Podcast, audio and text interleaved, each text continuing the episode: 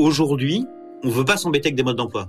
Donc il faut que ton usage soit vraiment simple. Et, l'UX prend un poids de plus en plus fondamental pour moi et vraiment, vraiment euh, hyper important. Patrick, notre CTO, quand il est arrivé, il avait bien vu ce que faisait Drop Contact, il avait bien compris tout. Quand il a commencé à rentrer dans le code, il a dit Wow, non, un truc, c'est un truc de ouf en fait ce qu'on fait. Il avait pas de l'extérieur, tu vois, il se rendait pas compte la puissance et les gens se rendent pas compte de la puissance de ce qu'il y a à l'intérieur sur beaucoup de choses. Et c'est le but en fait, c'est le but que nous on passe du temps à faire des choses qui peuvent être complexes pour les rendre simples. Tu passes ton temps à faire des flops et c'est au fur et à mesure où tu fais des flops qu'à un moment donné ça fait un truc un peu plus cool et un peu mieux parce que tu as compris des choses. Une boîte est la somme de ses compétences. Fais-la progresser et elle s'envole, laisse-la stagner et elle s'effondre. Et la meilleure façon de s'améliorer, c'est d'écouter ceux qui sont déjà passés par là. Les Jeunes Branches, c'est le podcast des entrepreneurs pour les entrepreneurs. Des entrepreneurs chez qui tout va vite, tout va loin, tout va fort. Et des entrepreneurs en quête d'humain, de croissance et de nouveauté. Au programme, des réussites, des échecs, des méthodes et surtout des tonnes d'apprentissages à appliquer le jour même sur ton projet. Alors, prépare de quoi noter et surtout, attention à la branche.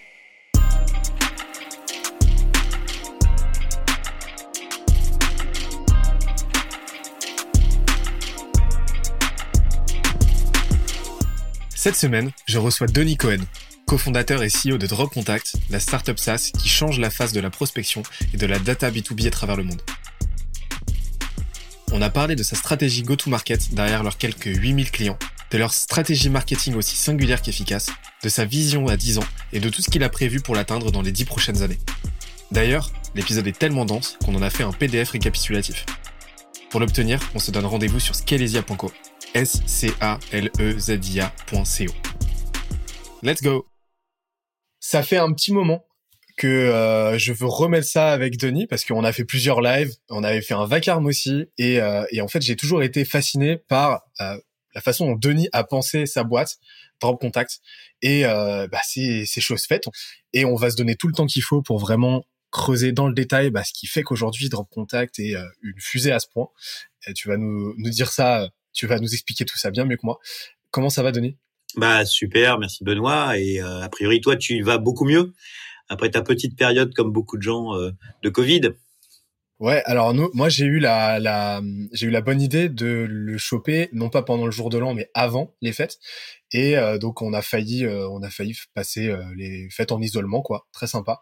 Mais voilà, oui oui, on a passé deux semaines sympas. Cool. Bah, maintenant, au moins, t'es immunisé pour attaquer l'année 2022 pleine balle, quoi. Bah ouais, j'ai cru comprendre que chez Drop Contact, c'était un beau strike aussi. Ouais, ouais, ouais. Là, on sort pas mal de choses. Euh, l'équipe se renforce. Euh, c'est toujours ce que j'ai tendance à dire, c'est qu'en gros, il y a un petit peu moins de deux ans, on était deux. là, on commence à arriver à 17, 18, donc ça grimpe. moi, je suis pas un fou furieux d'embaucher plein de gens, mais d'embaucher les bonnes personnes, euh, de les monter en compétences. Et, euh, et, là, on a des foudres de guerre et ce qui est en train de se préparer. Euh, de derrière les cartons, c'est assez ouf. Alors, je peux pas trop en parler. C'est toujours un peu frustrant, en fait, quand tu sais les choses, que tu, tu vois ce qui va sortir. Euh, mais oui, oui, il y a, y a, des choses dont un truc qui est très, très attendu sur le marché. On en parlera un petit peu dessus tout à l'heure, mais ouais, ouais, ça arrive. Là. Excellent, excellent. Bah, je t'ai expliqué en off hein, comment ça va se passer cet échange, euh, cet échange. Mais euh, pour pour resituer pour tout le monde, euh, l'idée de ce podcast, c'est vraiment d'aller dans le détail de tout ce qui fait des cinq grandes composantes qui font le qui font la croissance d'une boîte. donc ceux qui nous suivent en gros le savent. Hein, chez Skelesia, on considère que une boîte se structure en cinq piliers.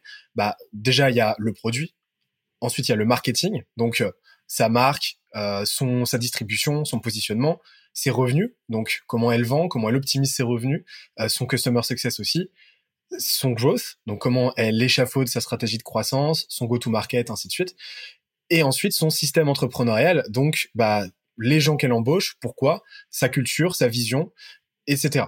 Et donc l'idée, ça va être de passer de contact au crible de ces cinq piliers. Donc ça va être vraiment notre euh, notre trame en fait pour pour cet échange, et puis de voir en fait bah, comment toi, euh, Denis, bah tu as euh, tu as échafaudé en fait ce qui aujourd'hui fait ta boîte et ce qui fait sa croissance et ce qui fait tout son momentum en fait. Cool. Trop bien. bah, alors moi j'ai j'ai hum, de, de tous les échanges qu'on a eus, j'ai cru comprendre que le, gros euh, voilà Drop Contact, ce qui fait le succès de Drop Contact aujourd'hui, euh, de ce que j'ai compris, tu me diras, hein, c'est euh, à la fois un, un, un, une superbe synergie entre non seulement un, super positionnement, donc d'un point de vue marketing, et en même temps un super produit. Tu vas me dire ce que t'en penses, mais du coup, moi, moi, j'étais d'avis de te laisser le choix entre l'un et l'autre pour commencer et voir dans voilà. Est-ce que tu veux commencer par le produit de Contact ou par le marketing de Contact je commencerai peut-être par le positionnement et, j'aurais rajouté une troisième chose dans, ce que tu as dit entre le, positionnement marché, le produit et le troisième point qui est, vraiment clé pour moi, c'est la, la, relation client au sens général euh, et le paid forward. Euh, si on parle du, marché, euh, j'ai une particularité, c'est que je connais le marché, c'est-à-dire que effectivement, comme j'ai un petit peu plus de 25 ans, euh, je connais en fait euh, dans mon histoire, dans les rencontres, etc. Déjà une partie du marché. Donc la conception de, de, Drop Contact correspond à quelque chose que je connais, à un marché que je connais, que j'ai euh, analysé, évalué euh, et donc, je suis pas rentré sur un marché vierge, mais déjà avec un peu de, de connaissances. Et, euh, ce que les gens remarquent souvent en, interne et même sur, euh, sur, des gens qui investissent sur le droit contact, c'est que la vision, elle est, euh, elle est, euh, elle est établie depuis 2014. Elle est la direction. Tu as une colonne vertébrale. Alors oui, il y a des choses qui bougent dans la roadmap, ça va plus ou moins vite. On n'avait pas prévu le Covid, mais donc voilà, il y a tout, toutes les choses qui peuvent bouger, bien évidemment. Mais il n'y a pas de pivot en fait on est vraiment sur, le, sur une, une direction euh, très nette de l'objectif où on veut aller. Euh, et donc, on construit au fur et à mesure, euh, un, le socle, et deux, les étapes que l'on passe les unes derrière les autres, ce qui, ce qui fait même que, tu vois, au, au niveau dev, au niveau euh, PO, produit, euh, dans, le, dans le backlog des, des, fonctions, il y en a plus de 700 qui sont déjà établies. Et évidemment, tu dis pas au dev, voilà, il y a 700, il y a 700 stories dans le backlog, faut les faire. C'est qu'en fait, tu les, tu les, tu les, tu les mets par étapes mais on sait où on va et on sait, moi je peux te dire le, le produit dans 4 ans et dans 5 ans, à quoi il ressemble exactement. Alors, je te le dirai pas évidemment de manière publique, mais je sais exactement euh, vers quoi on va euh, là-dessus. Euh, positionnement marché. Euh, marché mondial. Donc moi, j'ai, je suis tombé amoureux du modèle SaaS. Euh, j'ai eu des boîtes avant. Euh, j'ai vu la, la, la, galère de tous les mois faire du nouveau chiffre d'affaires, chercher des nouveaux clients pour signer des nouveaux comptes et tous les mois tu recommences. Et le modèle SaaS, c'est un truc où en fait tu montes ton chiffre d'affaires en escalier, alors tu montes plus ou moins vite. L'élément qui fait que ça monte plus ou moins vite, c'est euh, euh, limiter ton churn. Euh, même si ça existe toujours dans, dans les modèles SaaS, c'est plus ou moins selon ton business. Et euh, donc le limiter et d'arriver à comprendre. Et deux, bah, arriver à accélérer euh, plus ou moins avec ta vision, ton marché, ton marketing, ton produit, toutes ces évolutions-là. Par contre, mon gros sujet à moi, c'est que avant j'ai eu un institut de sondage pendant dix ans avec des très très gros comptes, hein, donc euh, quasiment tous les instituts de sondage sous-traités en partie euh, chez nous, tout ce qui était euh, études téléphoniques, une partie de leurs études téléphoniques étaient sous-traitées chez nous, et beaucoup de beaucoup de clients finaux de type PSA, Bouygues, Orange, SFR, Club Med, etc., etc. Et, et, en fait, ton truc, c'est que mathématiquement et philosophiquement, tu as tendance à te dire bah euh, ouais, les gros comptes c'est trop bien, euh, j'ai signé Orange, c'est trop cool, euh, c'est un gros business, c'est un gros chiffre d'affaires, tout ça c'est bien. L'inconvénient de ça, c'est que alors c'est très bien, hein, ça fait des très belles boîtes, hein, c'est sûr. L'inconvénient de ça, c'est que la vente au grand compte et de plus en plus, je trouve, devient complexe et devient moins partenaire que client fournisseur j'ai connu une époque où j'étais agent commercial dans la plasturgie, en l'occurrence dans le secteur automobile. Et si tu veux, tu avais des relations euh, clients-fournisseurs qui étaient euh, hyper cool et qui étaient plutôt euh, long terme et tu construisais ensemble. Aujourd'hui, ça ressemble plus, c'est pas une critique de ma part, hein, c'est un état de fait selon moi, ça ressemble plus à la, la caricature de la relation grande distribution et, et petit fournisseur. C'est-à-dire que tu as quand même un poids qui est un peu fort. Deuxième élément, c'est que pour signer un grand compte, bah, ça prend beaucoup de temps. C'est-à-dire que d'abord, il faut des commerciaux qui soient euh, sacrément euh, d'un haut niveau. Donc, c'est compliqué à les trouver. Avant que ça soit rentable, tu prends six mois forcément un commercial. Avant six mois, c'est pas rentable parce que bah, le mec, il faut qu'il connaisse le business, qu'il rentre sur les clients, qu'il ait le temps aussi d'avancer, etc. Donc, tu as six mois effectivement où tu dois, euh, tu dois avancer. Et, euh, euh, et, donc, il te faut des, très bons commerciaux d'un très haut niveau. Donc, tu as une dépendance commerciale qui est forte. Deuxième élément, c'est que une fois que tu as passé toutes les étapes de démontrer, de montrer, de faire des réunions, etc., etc., tu vas passer sur les étapes de chef de projet, de disponibilité. Tu te rends compte en fait que ton planning, les 24 heures d'une grosse boîte, n'ont rien à voir avec les 24 heures d'une start-up. C'est pas du tout le même timing. Euh, et au final, une fois que tu as réussi à faire tout ça, ce qui est déjà quand même un, joli exploit et, franchement c'est chouette, bah, tu as le service achat qui passe. Et le, pire, c'est que l'année d'après, tu dis, bon, bah, c'est bon, la première année, j'avais réduit mes prix pour rentrer, maintenant que j'y suis, je vais augmenter mes tarifs, et tu te rends compte qu'en fait, c'est compliqué. Donc tu as une dépendance sur les grands comptes et un engagement euh, qui est fort. Et de ce que j'ai pu, moi, regarder, analyser, voir sur le marché des boîtes qui avaient fait des, des, startups qui ont fait des gros scales. Je pense à des boîtes comme Slack, comme des boîtes à Dropbox, etc. Systématiquement, euh, c'est des boîtes qui sont entrées sur le marché SMB. Et donc c'est exactement ce qu'on fait, c'est qu'on est sur le marché SMB. Donc il y a vraiment cette vision du marché SMB. Et ce qu'il y a aussi, c'est qu'en fait sur le marché euh, des grands comptes, tu as des boîtes qui font du nettoyage, parce qu'on n'a pas dit ce que c'est Drop Contact. Drop Contact, ça nettoie, ça enrichit les données, soit en fichier, soit par API, soit directement dans les CRM. Et donc, sur les très grosses boîtes, si tu prends, je sais pas moi, Orange, Club Med, NG, etc., ils ont des, des, des, boîtes qui vont traiter la data dans leur CRM et qui coûtent, euh, c'est même pas un bras, c'est deux bras, euh, tellement c'est cher. Par contre, sur le marché SMB, il n'y a pas de solution qui fait ça. Et donc, c'est là où nous, on est vraiment sur ce créneau-là. Ok. Euh, c'est marrant parce que là, je vois déjà deux contre-pieds que tu as pris. J'adore les contre-pieds du manière général, mais en gros, le premier, c'est que, euh, bah, comme tu viens de le dire, là où la plupart des boîtes vont aller se positionner sur du enterprise parce que, comme tu l'as dit, c'est là qu'il y a l'argent, c'est là qu'il y a les gros tickets, c'est là que la rétention aussi en général, elle est la, porte d'entrée est très compliquée à, franchir, mais une fois que tu y es, en général, tu y es, c'est plus compliqué d'en sortir. Donc, tu as cette pérennité là. Toi, tu t'es dit, ok, le gros du marché, le gros de la liquidité euh, est sur les SMB. Il n'y a pas de solution aujourd'hui sur ce secteur-là, sur sur ce segment-là. Donc on va y, on va y aller, on va aller là-dessus. Euh, là où la plupart du temps, enfin voilà, la, la, la, doxa va plutôt avoir tendance à dire que euh, il faut éviter euh, le SMB, les SMB parce que ça fait beaucoup plus de bruit, ça fait beaucoup plus, ça, ça crée beaucoup plus de problèmes que ça en résout. Et ça a été un contre-pied, un pari gagnant de ton côté. Et le deuxième, ça a été bah, de te défaire de cette approche lean startup en mode on itère, etc. Toi, tu es parti vraiment d'un problème tu es parti d'une vraie connaissance de ton marché, enfin de, de ton marché et de ton industrie, et tu t'es dit, OK, voilà la solution, on va la penser en amont, on va définir une roadmap. Cette roadmap, elle, va être un petit peu liquide pour s'autoriser, voilà, des ajustements de timing et tout, et de, délai. Mais globalement, je sais exactement, j'ai ma vision, je sais exactement où on va aller. Quoi. Ouais. Ouais, c'est vraiment ça. Moi, j'ai vraiment ma vision. Je sais exactement où je veux aller. Euh, ça s'alimente plus ou moins euh, forcément au, milieu, puis l'évolution du marché, des choses, etc. Par contre, il y a beaucoup d'itérations, c'est-à-dire que tu vois, quand on fait une, une, fonction, on fait la fonction, on la met à un très bon niveau qu'on considère comme étant satisfaisant et on la sort, et on y revient dessus euh, quatre, cinq mois après, et on là on remet un niveau supérieur. Et en fait, on, je, je pense que c'est vraiment quelque chose dans mon dans mon fonctionnement personnel d'itération tout le temps. C'est je fais quelque chose, je reviens dessus, je fais quelque chose, je reviens dessus, et c'est partout pareil. Et, du coup, tu vois, même en formation, quand, je fais des, opérations de, réflexion sur du growth, sur des sur du call d'email, sur euh, de la compréhension de comment on met un domaine, comment ça marche, je reviens toujours, toujours, toujours, toujours en boucle pour améliorer et augmenter l'expertise que j'ai dessus. Donc c'est c'est un schéma, je pense, un schéma de pensée que j'ai euh, assez bien établi. Après, il n'y a pas de il y a, y a pas de, de, de, bonne ou de mauvaise approche, tu vois. Si au niveau SMB ou grand compte, euh, c'est vrai que les grands comptes, c'est toujours très séducteur parce que tu mets des logos qui claquent, c'est rassurant, ça fait de la notoriété. L'ego fonctionne aussi, ça rassure aussi des investisseurs. Dit waouh la vache, t'as signé là, c'est très bien, etc.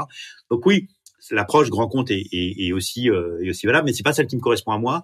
Et, euh, moi j'aime beaucoup le côté de l'indépendance euh, vis-à-vis du client parce que si tu veux, aucun client à un moment donné et j'adore les clients et je suis prêt à faire beaucoup de choses pour des clients, mais j'ai pas l'impression d'être pris en otage par un client. Alors que quand tu es sur un grand compte et que tu as par exemple 4 5 grands comptes qui vont produire pas mal de chiffre d'affaires et que tu as des salariés, que tu as des charges etc.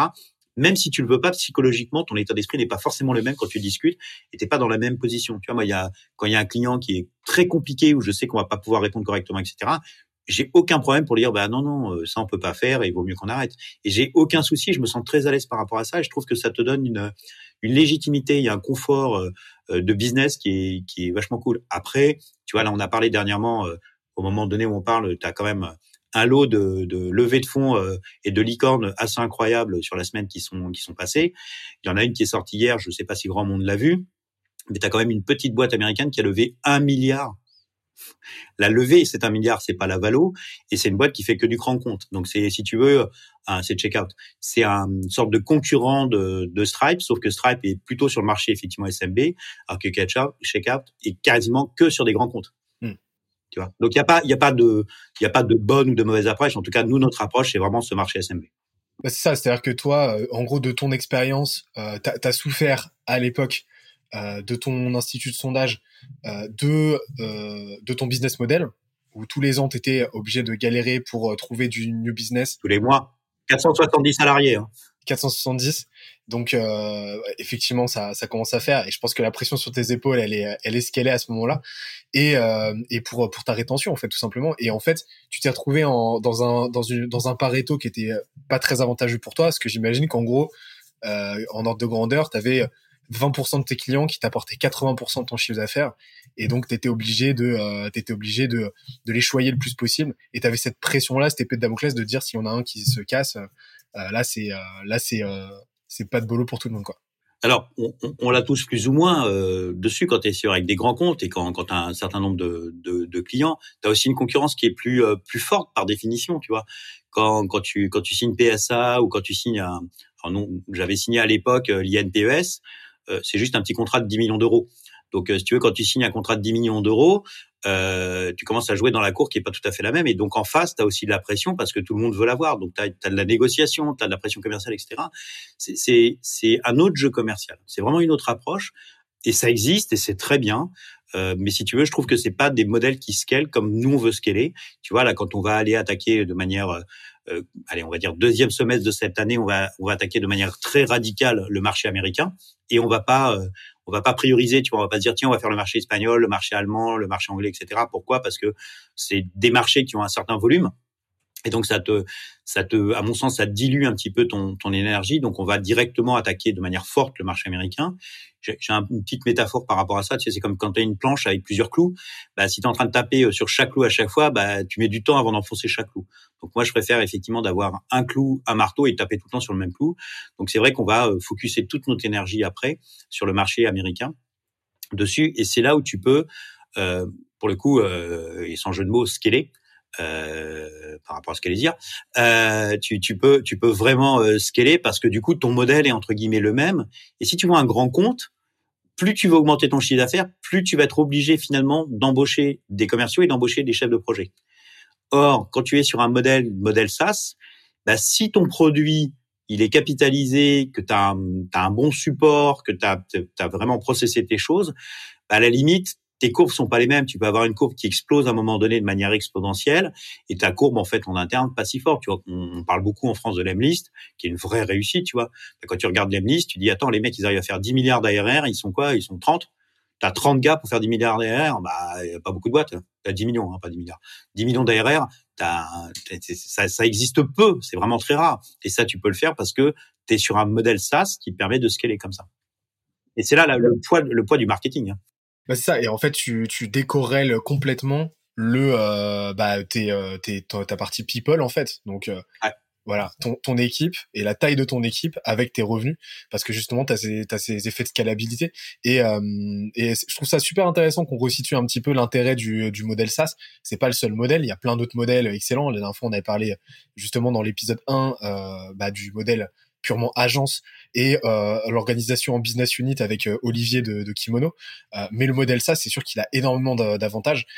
Mais un des désavantages du SaaS, justement, en tout cas réputé, c'est le fait que ça met, voilà, tu as des effets d'exponentialité qui sont énormes, mais ça met du temps à se mettre en place. ça m'intéresse de savoir, toi, justement, bah maintenant qu'on a vu comment vous étiez positionné, on va rester justement dans l'égide du marketing. Comment tu as fait pour aller chercher justement ton marché ton premier segment. Ça a été quoi ton go-to, ta stratégie go-to-market à l'époque en 2014 quand vous êtes lancé? Vous avez eu euh, bah, votre MVP. Euh, on en parlera plus en détail du produit après.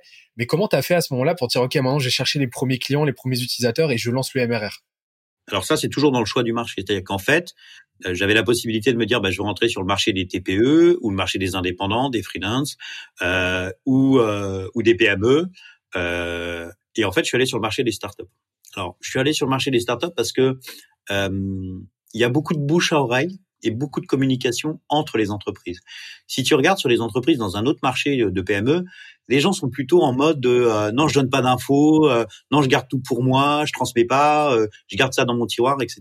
Moi, j'ai connu ça à Médiamétrie où euh, j'ai eu la chance de, bosser avec Philippe Tassi, qui était le directeur scientifique de, de Médiamétrie, qui est un type incroyable, peut-être un des meilleurs patrons que j'ai eu, et à la direction scientifique de, de Médiamétrie, où moi j'étais responsable du réseau des enquêteurs euh, euh, du plateau.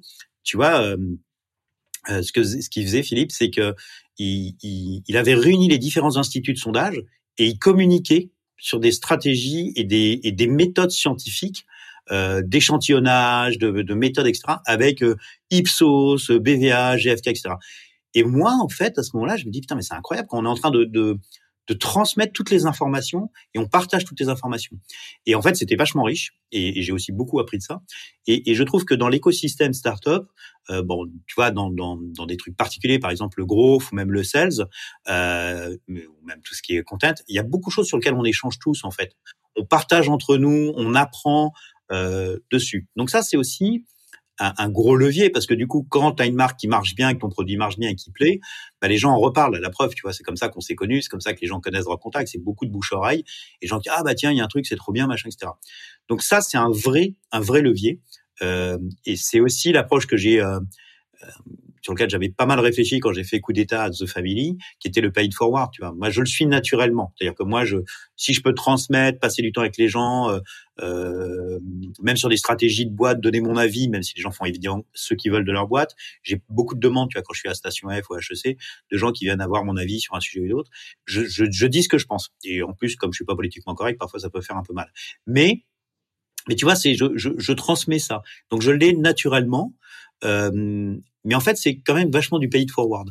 Et, et je compte pas. Je me dis pas, attends, je vais dire à ce mec-là, je vais faire ça pour calculer que le mec dans six mois, il sera client, machin, etc.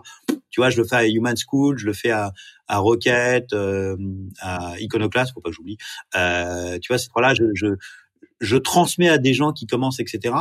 Et, et puis il y en a des fois, bah, ça nous ramène des clients, des fois non, mais c'est pas grave, ça fait quand même de, de l'écho. Donc il y a cette transmission de l'information euh, et de connaissances. Après, ça t'oblige à ce que ton produit soit bon et, euh, et à l'améliorer systématiquement euh, avec l'écho de ce que les gens te disent et ce que le marché te dit. Donc euh, la veille, la veille est un de mes sujets. Euh, je, je, suis, je suis un fou furieux de des solutions SaaS du marché. Je, je, je regarde beaucoup de choses. Euh, J'adore ça. Euh, et puis j'entends beaucoup ce que les gens disent, où ils ont des problèmes, etc. Et donc ça me ça me challenge toujours en fait dans ma réflexion. Ta, veille, tu l'as fait comment justement? Comment tu fais ta, recherche marché? Comment tu te tiens à jour? Ouais, c'est ouf. Hein. Euh, avant, j'utilisais beaucoup euh, les flux RSS. Et euh, quand je suis arrivé à coup d'état de The Family, ils m'ont dit ah bah Denis, il faut que tu te mettes dans le groupe de Facebook. À l'époque, j'avais pas Facebook. Et j'ai dit ah bah non non, moi je veux pas me mettre sur Facebook, c'est nul, machin et tout. Donc j'avais créé, j'étais obligé. Donc du coup, j'avais créé un Facebook auquel j'avais absolument tout bloqué. Le truc était bloqué de ouf. Et, et du coup, bah, je suis rentré dans le groupe de de coup d'État à l'époque. Et puis après, il y a eu le, premier groupe qui était euh, le, groupe de gros fucking qui était fait par Com et Oussama qui était un groupe fermé de gros France, qui était très bien, il y avait une bonne dynamique, tout ça. Et puis en fait, j'ai créé au fur et à mesure euh, sous euh, sous mon fil Facebook et un peu Twitter un, choix qui fait que mon fil il, est juste ouf. En fait, j'ai beaucoup d'informations et de veille américaine, pas tellement française, mais de veille américaine sur sur ça. Twitter aussi en partie et les Slack. Donc euh, j'ai plusieurs Slack. Voilà, c'est les trois les trois axes. Puis après mon problème à moi c'est que alors c'est pas un problème mais c'est que je dors pas beaucoup et qu'en gros je clique beaucoup sur des liens qui me renvoient sur de l'hyperlien, qui me renvoient sur de l'hyperlien, qui me renvoient sur de l'hyperlien. Je suis un peu obsessionnel aussi donc euh, je tire je tire la pelote tant que je peux tirer la pelote quoi. Excellent. Bah, ça, c'est un truc qui revient souvent, c'est Twitter. Vraiment, c'est très sous-côté. Le Twitter anglophone, il est juste monstrueux. Les Slack aussi. Et, euh, et puis, ouais, te perdre, te perdre euh, dans les méandres de l'Internet mondial. Ah ouais, tu vois, tu vois, je peux voir un truc à 2 heures du matin, euh, passer un truc, du coup je peux me connecter, du coup je me relève, je vais me chauffer, euh, je me colle l'ordi euh, mobile dans le salon et puis euh, et puis je vais attaquer le truc pour essayer de comprendre de quoi ou comment. Donc oui, c'est un peu particulier, je reconnais. Excellent. Et bah, c'est souvent comme ça qu'on apprend les, les, plus belles pépites, hein, parce que les pépites, elles se méritent. Forcément, il faut savoir les chercher, il faut savoir donner le temps de les chercher. Mais il y a, un, je voudrais revenir rapidement sur un sur un truc dans ta stratégie go-to-market j'adore parce qu'il y a ce côté déjà pas tu cherches au début tu cherches pas la scalabilité. Tu te dis ok on va mettre en place voilà pay it forward. Donc on va apporter un maximum de valeur à un maximum de monde. On va prendre le temps qu'il faut. Je recherche pas des résultats court terme. Je recherche pas du MRR tout de suite. Je veux un effet cumulé. Et c'est pas grave si ça prend si ça prend le temps. C'est pas grave si je mets des coups d'épée dans l'eau parce que quoi qu'il arrive j'aurai un écho positif. Et en fait, tu as eu cette intelligence-là d'aller sur un, sur un, premier segment, donc la startup, où tu as un gros effet de réseau, où en fait tu as une grosse capillarité, où les gens communiquent énormément entre eux, t'as pas d'hermétisme, et donc au final, bah, t'as, t'as non seulement tu as pu capitaliser très vite sur, euh, bah, sur la proposition de valeur de Drop Contact, et en plus de ça, bah, sur ta marque personnelle, parce que bah, les gens parlaient de Denis euh, comme euh, bah, comme euh, bah, comme euh, le bah, comme le, le type qui qui apporte grave de la valeur, qui est super calé en, en sales automation et et qu'on venait voir pour avoir des conseils en fait. Mm.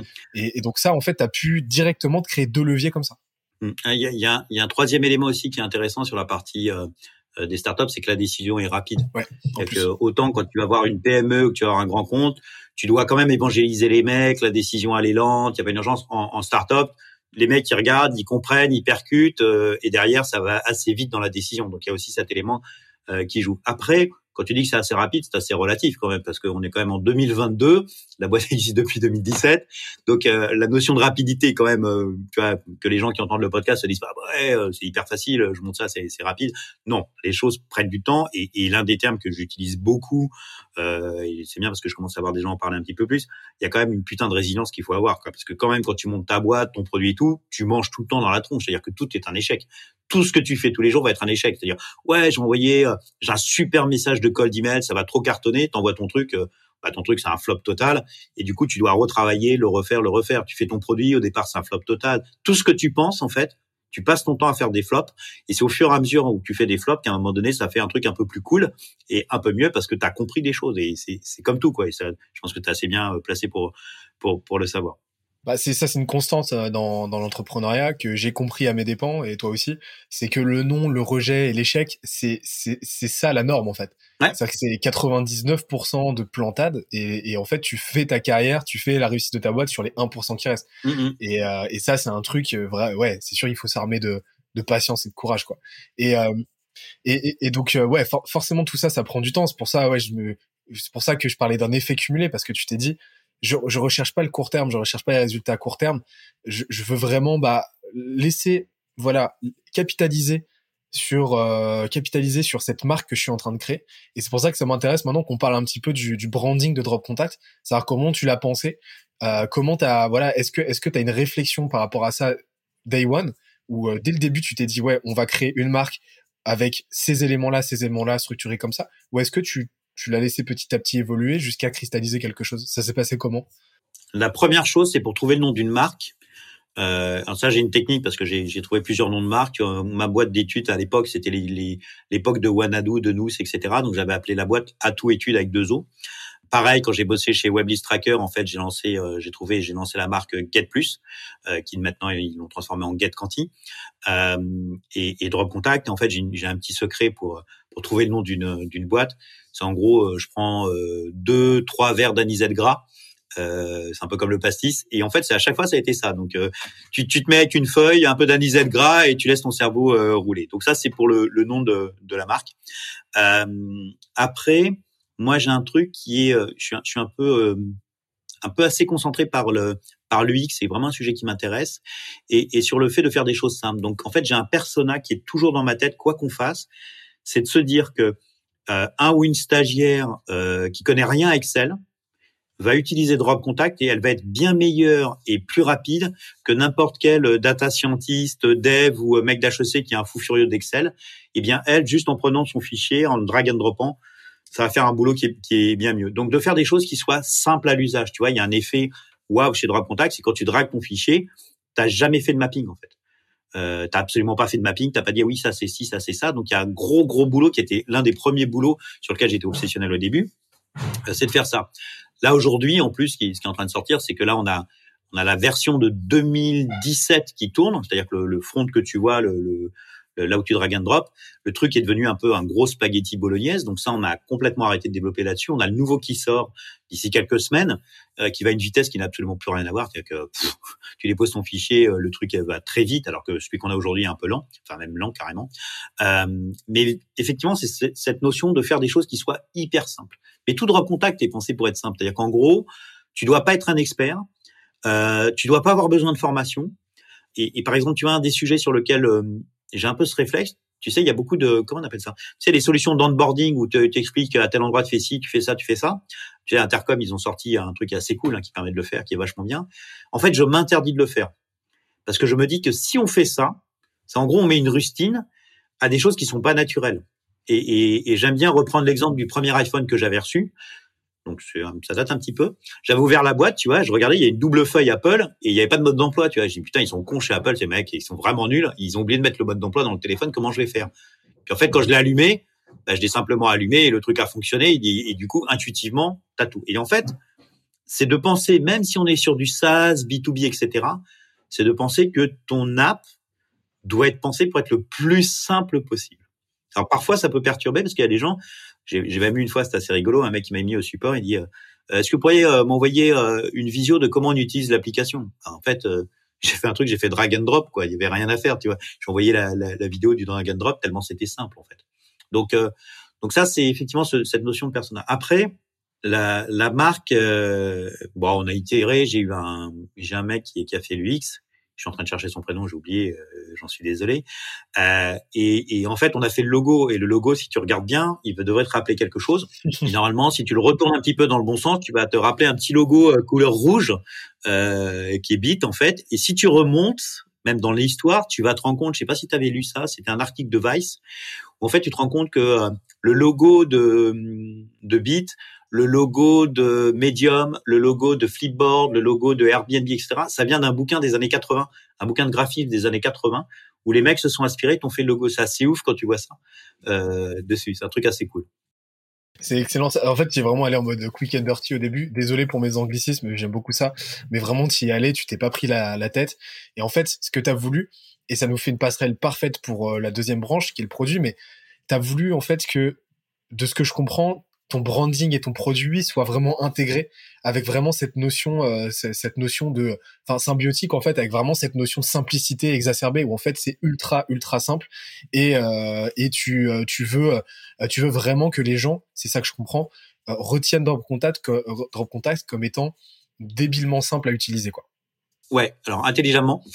non, intelligemment, mais mais dans dans dans l'expérience d'utilisation, que ce soit que ce soit vraiment qu'il y ait le moins de friction possible et, euh, et que ce soit euh, seamless.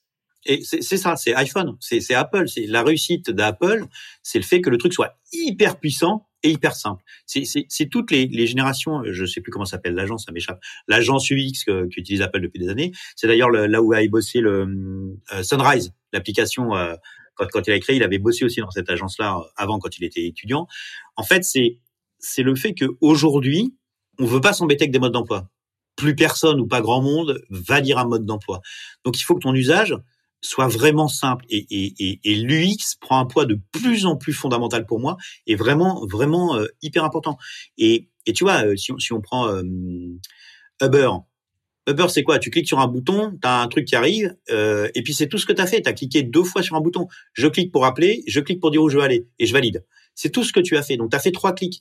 On veut tous quelque chose qui soit hyper simple. Ça vient de toute la génération, selon moi, un peu zapping. Tu as, as, les commandes dans la main, tu appuies sur un bouton, il se passe quelque chose. Euh, et donc, même si tu fais un logiciel qui est complexe, qui fait des choses complexes derrière, comme le fait Drop Contact. Tu vois, par exemple, Patrick, notre CTO, quand il est arrivé, il avait bien vu ce que faisait Drop Contact, il avait bien compris tout. Quand il a commencé à rentrer dans le code, il a dit, wow, mais un truc, c'est un truc de ouf, en fait, ce qu'on fait. Il avait pas, de l'extérieur, tu vois, il se rendait pas compte la puissance, et les gens se rendent pas compte de la puissance de ce qu'il y a à l'intérieur sur beaucoup de choses.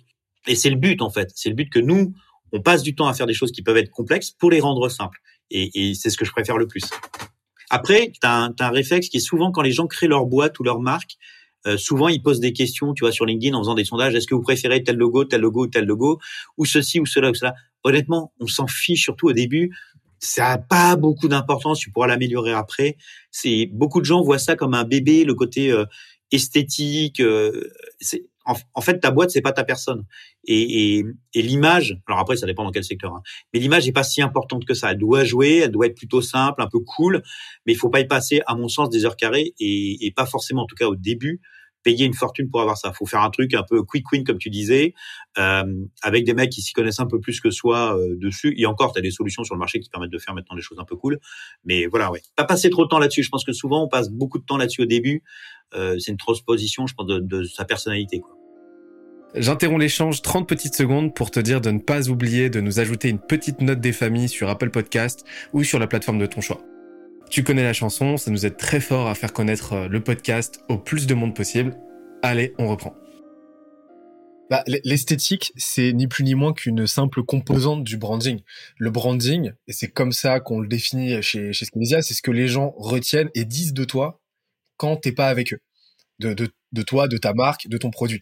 Et, euh, et en fait, Drop Contact, quand on connaît la genèse du nom et la genèse du, euh, du, du logo, on comprend que tout est connecté en fait. Parce que bah euh, cette cette notion de simplicité exacerbée bah t'es allé jusqu'à l'appliquer dans comment dans, dans, dans le choix de ton logo euh, dans la méthodologie de choix du logo et du nom en fait.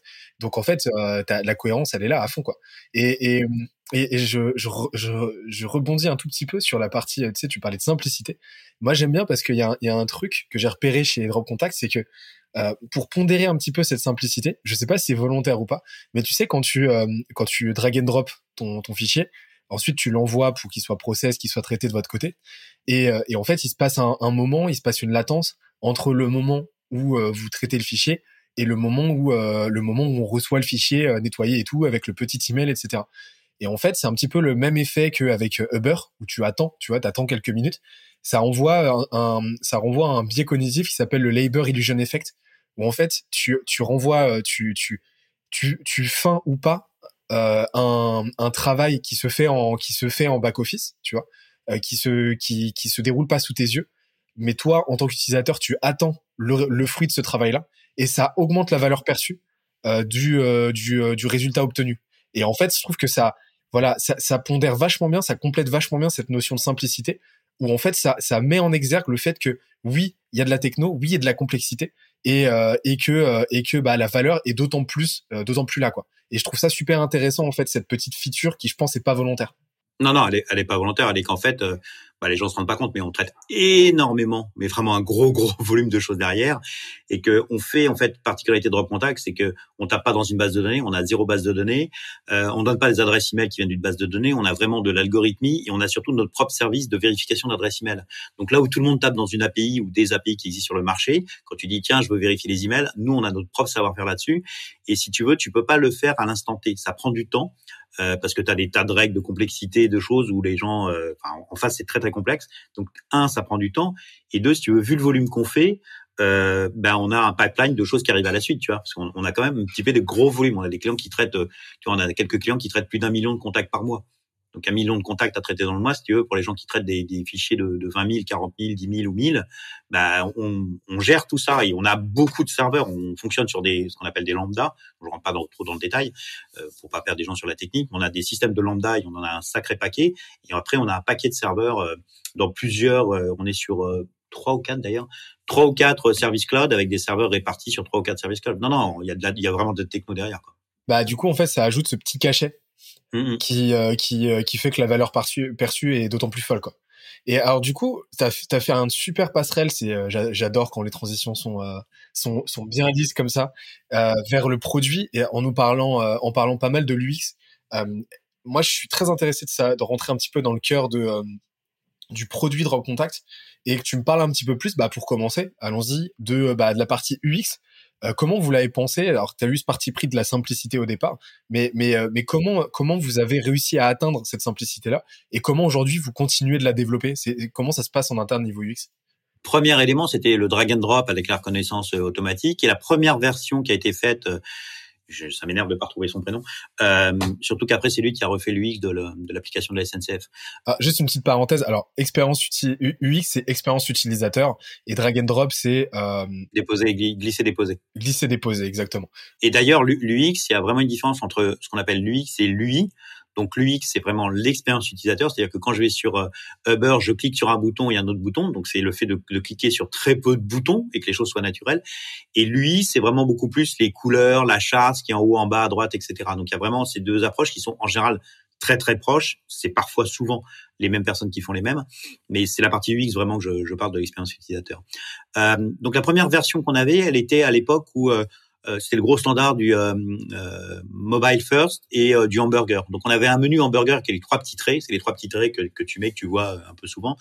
Et, du coup les gens comprenaient pas, tu vois, ils disaient mais parce qu'en fait t'avais que le gros dé au milieu et tu drag and dropper et les gens disaient mais où sont mes factures, où est ceci, où est cela? du coup dans l'évolution qu'on a faite en fait, on a fait une évolution. À un moment donné, on a fait la levée de fonds. Quand on a fait de la levée de fonds, la première chose que j'ai faite, un, c'était d'acheter le dropcontact.com. Euh, parce que j'avais acheté tout, mais pas le dropcontact.com parce qu'il n'était pas disponible et coûtait une blinde. Donc, par contre, la première chose que tu fais quand tu fais ta levée de fonds, c'est acheter le .com. Ça, c'est le premier truc à faire euh, et le bloquer tout de suite avant même que ta boîte commence à prendre plus de valeur, parce que sinon euh, les gens te les revendent cher et, tu pourras poser la question. Mais je crois qu'il en avait parlé euh, Guillaume de l'Emlist quand il a racheté euh, l'Empire.com coûtait un petit peu, euh, mais déjà à l'époque ça coûtait. L'autre élément, euh, donc c'était ça, et c'était de passer tout de suite par une agence, euh, une agence de com qui a refait complètement le website parce que j'avais fait 100 versions, donc je, je pouvais plus le voir. Hein. Le, site web, tu peux plus le voir parce que tu itères tout le temps. Agence com pour nous faire effectivement tout le website, la charte graphique, en gardant le même logo évidemment, le même nom, et on est passé avec quelqu'un d'autre pour toute la partie qui était refaire l'UX, mais euh, en étant très très euh, collé sur euh, sur un la charte graphique bien évidemment et surtout sur ce qui existait déjà. Et c'est là où on a fait en fait le bandeau à gauche qui permet d'avoir une visibilité immédiate plus habituelle dans les SaaS et le choix de, de, de ce qu'on mettait dessus. Mais sinon, on bouge très peu par rapport à ça. Le, le, nouveau front est assez cool parce que la page sign in, sign up, etc. sont vraiment cool. On a un petit effet qu'on a ajouté alors, je dévoile pas le tout, mais mais quand ça va sortir, un petit effet qui est que, que j'avais repéré sur une autre boîte, qui est trop cool quand tu euh, quand tu sign in la première fois, tu as un petit effet un peu sympa où, où ça te fait déjà un petit euh, ça te met en bonne condition et de bonne humeur en fait quand tu rentres dans l'application euh, dessus. Mais euh, très simple en fait. Alors j'aime pas tellement utiliser cette cette phrase, mais la phrase de bon sens, je dirais c'est plutôt de l'inspiration de ceux qui existent, pardon, et ce que je kiffe. Euh, et puis en interne avec Pauline, effectivement, euh, euh, qui chez nous s'occupe de tout ce qui est acquisition, qui a aussi un très bon regard sur l'UX, qui effectivement nous permet de dire bah voilà, c'est ça qu'on veut, quoi, on veut faire ça. Après, il y a aussi l'équipe. Hein. clairement, tu vois, les, personnes au support, Aloïs, Caroline aussi, et, Lara en PO, euh, regardent vraiment les choses et font des retours et c'est très smart, quoi. Et on prend en compte. Ok, donc c'est plutôt collégial, c'est ça? Et euh, plutôt collégial et c'est le fruit de ta veille, de ta curation et enfin de vos curations et ça vous permet de nourrir le truc petit à petit de façon vraiment itérative en fait. Vous y allez par petites touches quoi. Ouais, et là on vient de rajouter sur le, enfin on vient de rajouter quand il y aura le nouveau front, on vient de rajouter effectivement tout ce qui permet de faire les feedbacks. Euh, qu'on avait, j'avais mis ça à une époque avec Product euh, Board, euh, mais je trouvais que le produit pas trop adapté pour nous et il y avait un dans Product Board, tu as une possibilité d'avoir des des feedbacks clients euh, où tu sais où tu fait affiches ton changelog, ta roadmap euh, et euh, tes retours clients. Et donc là, on a remis en place, on remet en place en fait en la sortie de dans la sortie de nouveau front, Slick Plan. Et, euh, et là, effectivement, je pense qu'on va avoir des remontées de clients euh, intéressantes. Quand j'ai mis Product Board, j'avais eu des remontées de clients sur des features, sur des demandes extra. Donc ça, c'est cool euh, parce que c'est hyper important au moment donné où tu commences à avoir un peu de volume, tu commences à avoir des clients, tu, vois, tu as des profils etc., de pouvoir donner cette possibilité aux gens de remonter de l'info, parce que c'est aussi très très riche. quoi. C'est tes utilisateurs, donc tu as, la remontée d'infos qu'on a au support, et là on a des suggestions, mais c'est des engagements un petit peu forts, et là on va avoir la remontée des gens effectivement euh, euh, en mode nouvelle feature ou nouveau truc du X. quoi. Et, et, euh, et, donc en fait, les, les feedbacks, parce que tu m'as dit qu'il y avait une, il y avait un PO, donc une product owner chez, chez toi. Euh, les feedbacks, euh, tu les reçois donc euh, quantitatifs, tu les reçois comme ça. Euh, tu les reçois via le chat et puis via Slickplan, c'est ça. Et, et les feedbacks qualitatifs, est-ce que vous en recevez? Est-ce que comment tu l'intègres? Est-ce que vous faites des calls avec des utilisateurs? Comment vous les recevez en général? Alors, on en reçoit énormément au support. Euh, on reçoit beaucoup de, de, retours du support. On a un support qui est particulier parce que c'est pas un support. Je prends un ticket, je te le traite, euh, dont l'objectif est de le, et j'en avais déjà parlé plusieurs fois, dont l'objectif et le KPI principal en général dans les supports, c'est le délai de réponse. Tout le monde est focus sur le délai de réponse et en fait, moi, la règle que j'ai euh, imposée euh, sur notre support, c'est je me fous complètement du délai de réponse. Qui est prioritaire absolument surtout, c'est la qualité de la réponse. Donc s'il faut prendre plus de temps pour analyser correctement le fichier, pour donner le bon article, pour faire la bonne reco, pour écrire un, ticket de support dessus, ça c'est absolument prioritaire. Donc on a, euh, tu vois, au support, Aloïse et Caroline n'ont pas du tout un OKR sur la vitesse, mais elles ont un OKR sur la, la satisfaction. Donc elles sont à plus de 95% de satisfaction, et ce qui fait des retours parfois qui sont dithyrambiques euh, au niveau du support. Donc ça, c'est la relation dont on, dont on parlait. Après, on a des retours de partout sur le produit, sur la qualité, sur ce qu'on fait, et on a aussi des demandes euh, d'amélioration. Dire ah mais ça serait bien s'il y avait ci, s'il y avait ça.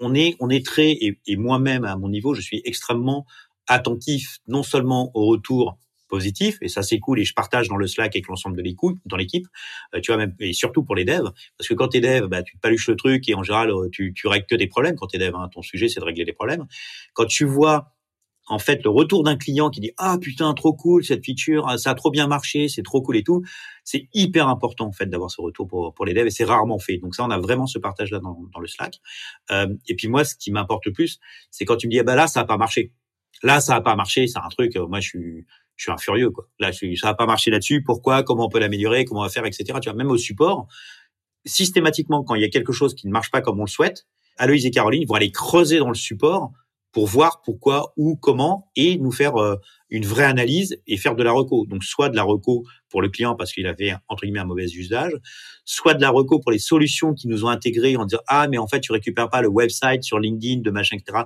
Parce qu'on a fait avec Wallaxis, qu'on a fait avec Lemnis, qu'on a fait avec la grosse machine, qu'on a fait avec Faro, Evaboot, Leadjet, etc on l'a on l'a recommandé en fait des choses. J'ai recommandé, j'ai travaillé sur des sur des sujets comme ça pour transmettre aussi et comment améliorer. Et on a aussi le fait de choses que l'on voit et on sait comment les régler. Après, euh, la grosse problématique qu'on a tous, c'est comment tu gères la priorité de la priorité de la priorité dans ta roadmap de dev. Tu vois. Donc là, tu dis ça, ça, ça, ça, ça. Mais ouais, ouais, c'est euh, le but pour moi. D'ailleurs, j'ai un KPI qui est, je pense, qui est intéressant et c'est celui-ci que je le partage même avec euh, Invest. C'est le taux de tickets de conversation, de nouveaux tickets dans un mois, versus le nombre de clients. C'est hyper intéressant parce que tu te rends compte que si ton taux il est fort, ça veut dire que soit tu as trop de bugs, soit les gens comprennent pas. Donc l'objectif c'est d'améliorer ça en disant moi mon but c'est pas de rajouter des gens au support, c'est de diminuer mes gens au support versus le nombre de clients. Et pour le faire, j'ai cet indicateur là et chaque fois qu'on a des tickets, on les analyse, ils sont tous tagués par problématique. Est-ce que là c'est une demande sur la RGPD Est-ce que là c'est le taux d'email qui est pas assez fort? Est-ce que là c'est ceci? Est-ce que OK? Est-ce que là c'est de l'administratif? Tous ces trucs là nous permettent de prioriser les choses et de dire bah, si on met ça en place, du coup on va diminuer le nombre de tickets. Typiquement, tu vois, on utilise actuellement ChargeGB euh, pour tout ce qui est facturation, parce qu'à l'époque, Stripe ne faisait pas le billing, enfin, ils étaient vraiment en alpha et il n'y avait pas les TVA. Donc, fallait passer par euh, Octo, Octo, je ne sais plus quoi, qui vient d'être acheté. Et du coup, on était sur ChargeGB avec Stripe derrière. depuis, Stripe a fait le billing, cool, mais ils n'avaient pas fait la TVA. Donc, es bien, putain, euh, je sais. Et là, en fait, dans, la, dans le nouveau front, on, enlève complètement ChargeGB qui crée trop de friction, qui qui est vraiment pas un UX euh, adapté, euh, enfin qui, qui est dépassé à mon sens, pour effectivement euh, donner une expérience totalement Stripe et qui va simplifier le nombre de tickets qu'on peut avoir sur le sujet au niveau du support. Ok, donc en fait, vous vous, vous utilisez vraiment le support comme levier product pour récolter un maximum de data archi qualitatif parce que c'est du feedback direct de, des utilisateurs. Et ça, c'est archi smart parce que bah, vous voilà vous vous transformez euh, vous transformez, vous capitalisez doublement dessus. C'est-à-dire que bah, vous répondez de façon super qualitative, donc vous augmentez la rétention, vous, vous augmentez tous vos leviers et l'expérience utilisateur, mais en plus de ça, vous l'utilisez pour améliorer le produit. Et, et, donc en fait, si je comprends bien, parce que là, c'est tout l'enjeu en fait, c'est tout le travail d'équilibriste que, que, que, tu as euh, de ton côté, c'est que bah, tu as une roadmap avec une vraie vision long terme, mmh. mais maintenant c'est comment tu échafaudes en fait cette roadmap et comment tu repriorises euh, et euh, avec quel et avec quel gouvernail en fait? Et en fait, le gouvernail, c'est vraiment les feedbacks utilisateurs que tu vas trier, que tu vas compiler pour aller voir bah, là où sont les plus grosses frictions et là où il faut taper, aller taper en priorité. Ah complètement, c'est c'est vraiment ça. Euh, et en plus, tu as ta propre patte parce que tu as ton choix de roadmap dessus où tu dis bon bah ça, ok, il y a des clients qui demandent ça mais c'est pas l'essentiel parce que tu as aussi un effet de loupe, tu sais, c'est comme quand tu écoutes les nouvelles ou quand quand tu vas sur les réseaux sociaux quand si tu tu vas sur CNews, tu vois, tu as, un effet de loupe sur les gens euh, bah, parlons d'un sujet très actuel, tu vois, tu vas avoir les gens qui vont parler euh, les anti-vax. En fait, globalement, il y en a pas tant que ça. Sauf que tu as l'impression qu'on parle que de ça, que, que le sujet est que celui-ci. Sauf que tu as plein de gens qui sont vaccinés, plein de gens vont bien et plein de gens suivent le truc. Sauf que tu as un effet de loupe là-dessus. Donc c'est pareil que euh, tu peux pas prendre en compte que les demandes de clients. Donc il faut que tu jauges aussi par rapport à ta propre roadmap parce que c'est toi en tant que visionnaire est un peu pompeux, mais c'est, tu vois ce que je veux dire. En tant que visionnaire, tu sais où tu vas aller et tu sais que tu dois aller sur le chemin le plus rapidement possible, même si ça prend du temps. Et qu'au milieu, il faut que tu prennes en compte, néanmoins, bah, les choses qui te remontent parce qu'elles sont importantes, elles nourrissent ta réflexion euh, et elles te permettent effectivement de, de bah, d'ajouter les priorités. Tu vois, nous, euh, il y a un moment donné, j'ai dit, euh, bah, le front, là, c'est un truc qui nous bloque sur plein de sujets. Donc on arrête, on met une task force là-dessus. Donc là, on a quatre gars dessus parce qu'on on met quasiment tout à la poubelle. Hein. On a quatre gars dessus en mode task force qui sont en train de, dépoter le truc de ouf, tu vois.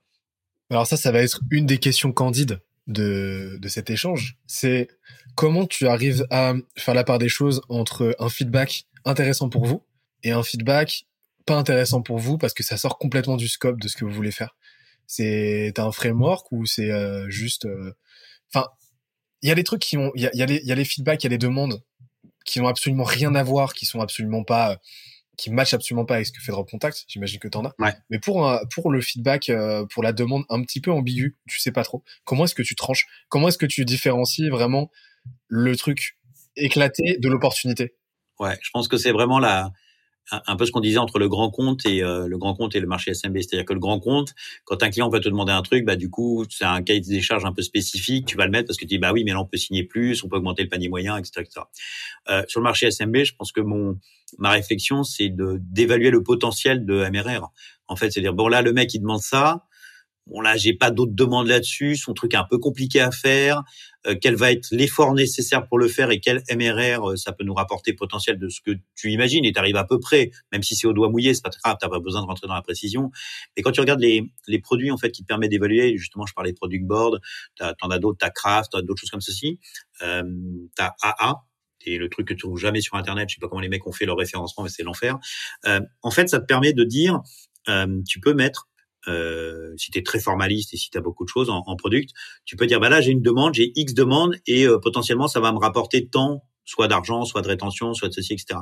Et donc avec cette double axe, en fait, tu arrives à prioriser.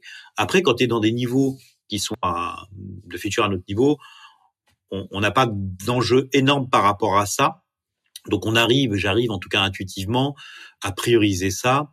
Après, je fais sûrement des erreurs hein, euh, dessus toute manière, on saura jamais que j'ai fait une erreur, puisque comme on n'a pas fait l'autre cas, on ne le verra pas. Euh, mais oui, ton, ton, ton, vrai problème, de toute manière, quand tu es en start-up, c'est euh, cette, cette, putain de priorité par rapport à la priorité de la priorité de la priorité. C'est euh, quand t'es CTO, c'est pareil, tu vois. T'as tellement de choses à faire, t'as tellement de trucs, et, et, je parle même pas en termes de dev et de, de surtout sur le gros, sur le market, sur le SEO, sur euh, les sales, sur sur tous les sujets tu passes ton temps à gérer ta liste de priorités et l'ordre de tes priorités. C'est finalement un des plus gros enjeux que tu as à faire et on se trompe toutes, tous hein, euh, là-dessus. Et je suis même pas sûr que, l'expérience améliore les choses. T'en fais peut-être un petit peu moins, mais euh, mais oui, oui, tu passes ton temps à gérer la priorité.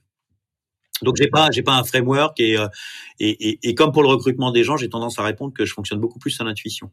Tu vois, je me souviens, j'avais été à une, une réunion chez Human School où il y avait 10 mecs, 10 mecs RH du recrutement pro de toutes les plus belles startups euh, euh, du marché. Et tous, ils avaient un framework, ils avaient un truc super euh, scopé, scoré, machin, etc. Tu vois. Et moi, je dis bah euh, en fait non, c'est ouais, je discute et en en trois quarts d'heure, une heure, euh, je me dis potentiel, pas potentiel, quoi. Je vois. Et ça, c'est un truc archi sous-côté, hein, c'est le pouvoir de l'intuition en entrepreneuriat.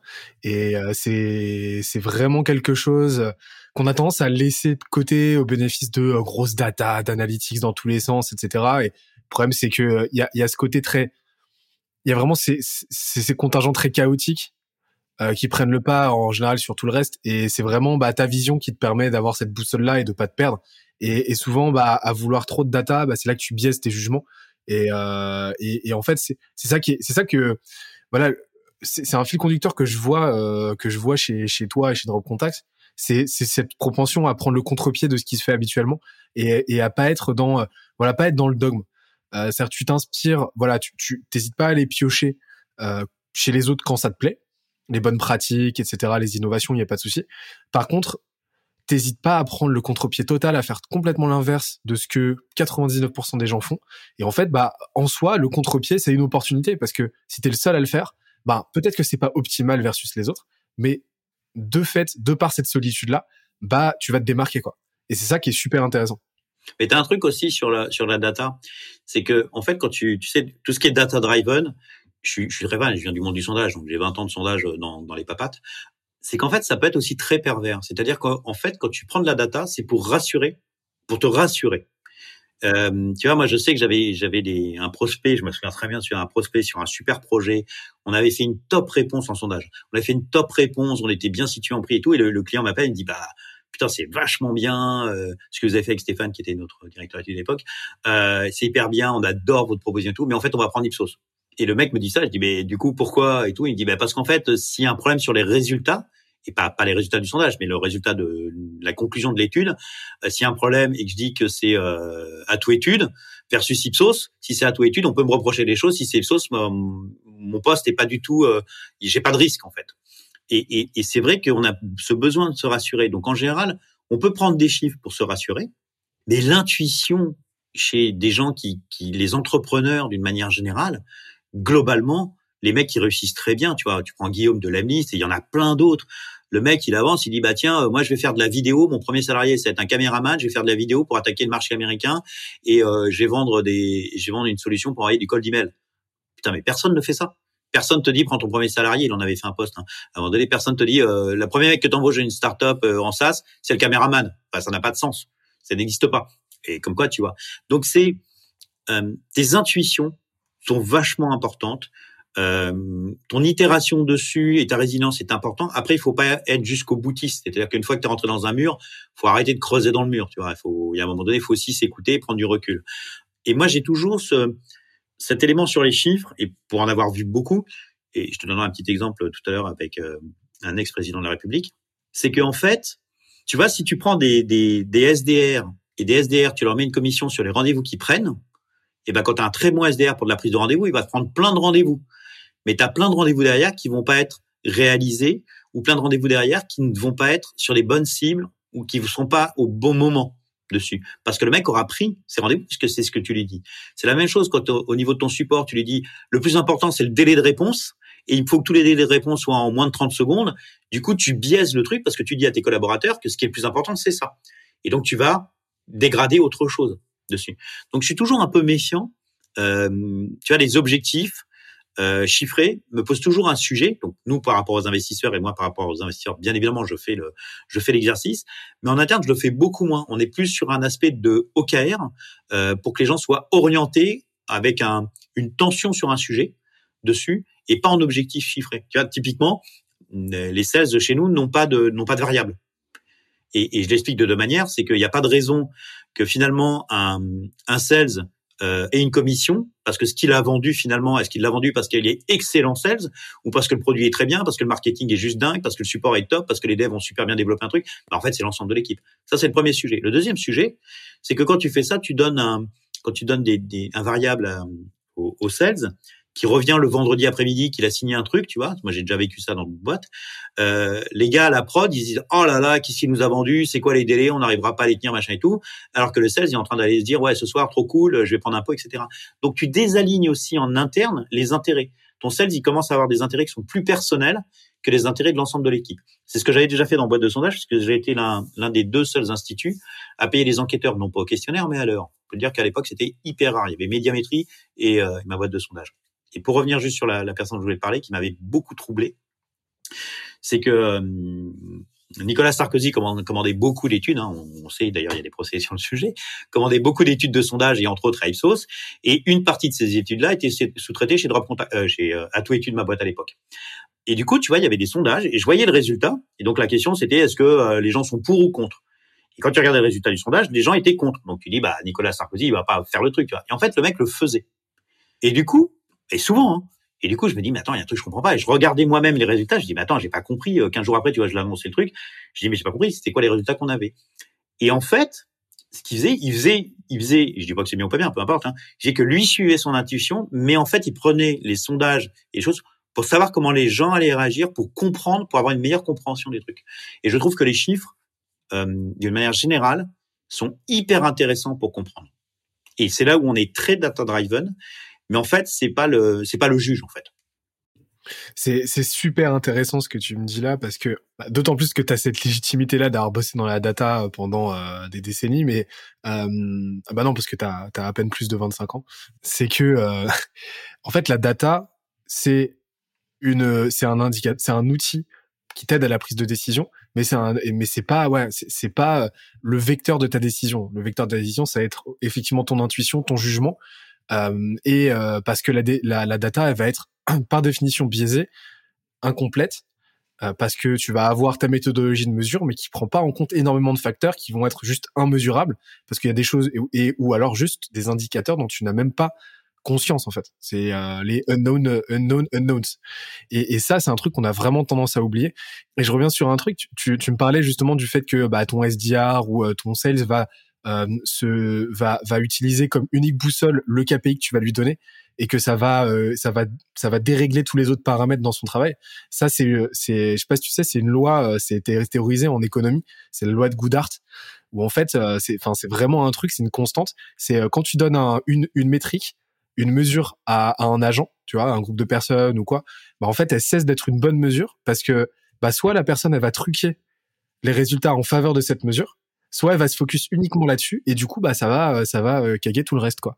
Et, euh, et, et donc ça en fait c'est vraiment une constante et c'est c'est ça qui rend archi compliqué en entrepreneuriat bah, l'utilisation des KPI, des métriques, etc. C'est parce que bah tu sais que quoi qu'il arrive, ça va aller dérégler autre chose. Et, et, et c'est compliqué parce que tu peux pas en mettre une dizaine ou une vingtaine parce que là tu perds les gens.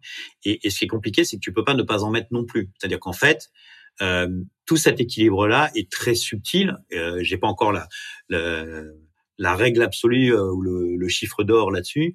Et oui, évidemment que c'est compliqué. Euh, évidemment que tu, tu as besoin de créer ces tensions. Après, tu te rends compte aussi que des boîtes qui sont très data-driven là-dessus sont des boîtes qui explosent. Tu vois, tu prends des Aircall, tu prends des Payfit, ce sont des boîtes qui sont très data-driven au niveau des sales. Tu vois, c'est les boucheries, c'est des machines de guerre. Donc, cet équilibre des deux est pas est pas est, clairement pas si évident que ça. Euh, il y a une complexité. Moi, dans mon cas de figure, euh, les chiffres sont hyper importants et j'en bouffe un paquet, mais ils alimentent et ils nourrissent en fait euh, dans, dans l'ensemble des décisions euh, euh, et des réflexions. Après, je te dis pas quand on aura une équipe un petit peu plus forte. Quand je dis un petit peu plus, c'est beaucoup plus. Et effectivement, une, un head of sales et un, et un DG, les choses évolueront parce que parce que tu arrives sur un marché américain où là, tu dois à un moment donné, tu dois booster vraiment les choses. Donc tout, tout ça est, complexe et, et, et, la réussite de ça est, clairement pas simple. Et j'ai pas encore le, comme je te dis, j'ai pas encore le, un, savoir-faire absolu là-dessus et une certitude complète. Bah c'est carrément et, en fait on en revient à, une, citation d'Oussama Hamar. C'est quand même la classe quand on arrive à être cité de ton vivant, mais euh, où il disait que en entrepreneuriat l'enjeu c'est pas euh, d'avoir raison, c'est de gagner en fait. Et euh, donc on s'en fout en fait que les chiffres soient, enfin, d'avoir les bons chiffres et de le prouver par A plus B. C'est pas, c'est pas un jeu de rationalité comme ça, c'est pas un jeu scientifique. L'enjeu c'est juste de faire mieux que le voisin quoi. Et, écoute, excellent. Moi, je te propose, sans plus attendre, vu qu'en plus tu as parlé du SDR, tu fais toutes mes transitions, c'est trop bien, euh, qu'on aille parler de la partie revenu. Donc de la partie revenu, c'est-à-dire bah tout ce qui fait bah, votre MRR, donc euh, vos revenus, votre chiffre d'affaires mensuel récurrent, euh, et tout ce qui bah, tout ce qui le compose donc c'est-à-dire bah, comment vous vendez euh, comment vous euh, assurez bah, la réussite aussi de vos utilisateurs donc le customer success euh, et et, et comment vous chapeautez tout ça. Donc la stratégie en gros commerciale de, de, de drop contact qu'est-ce que tu peux m'en dire là vraiment de façon très globale aujourd'hui? Très peu de monde.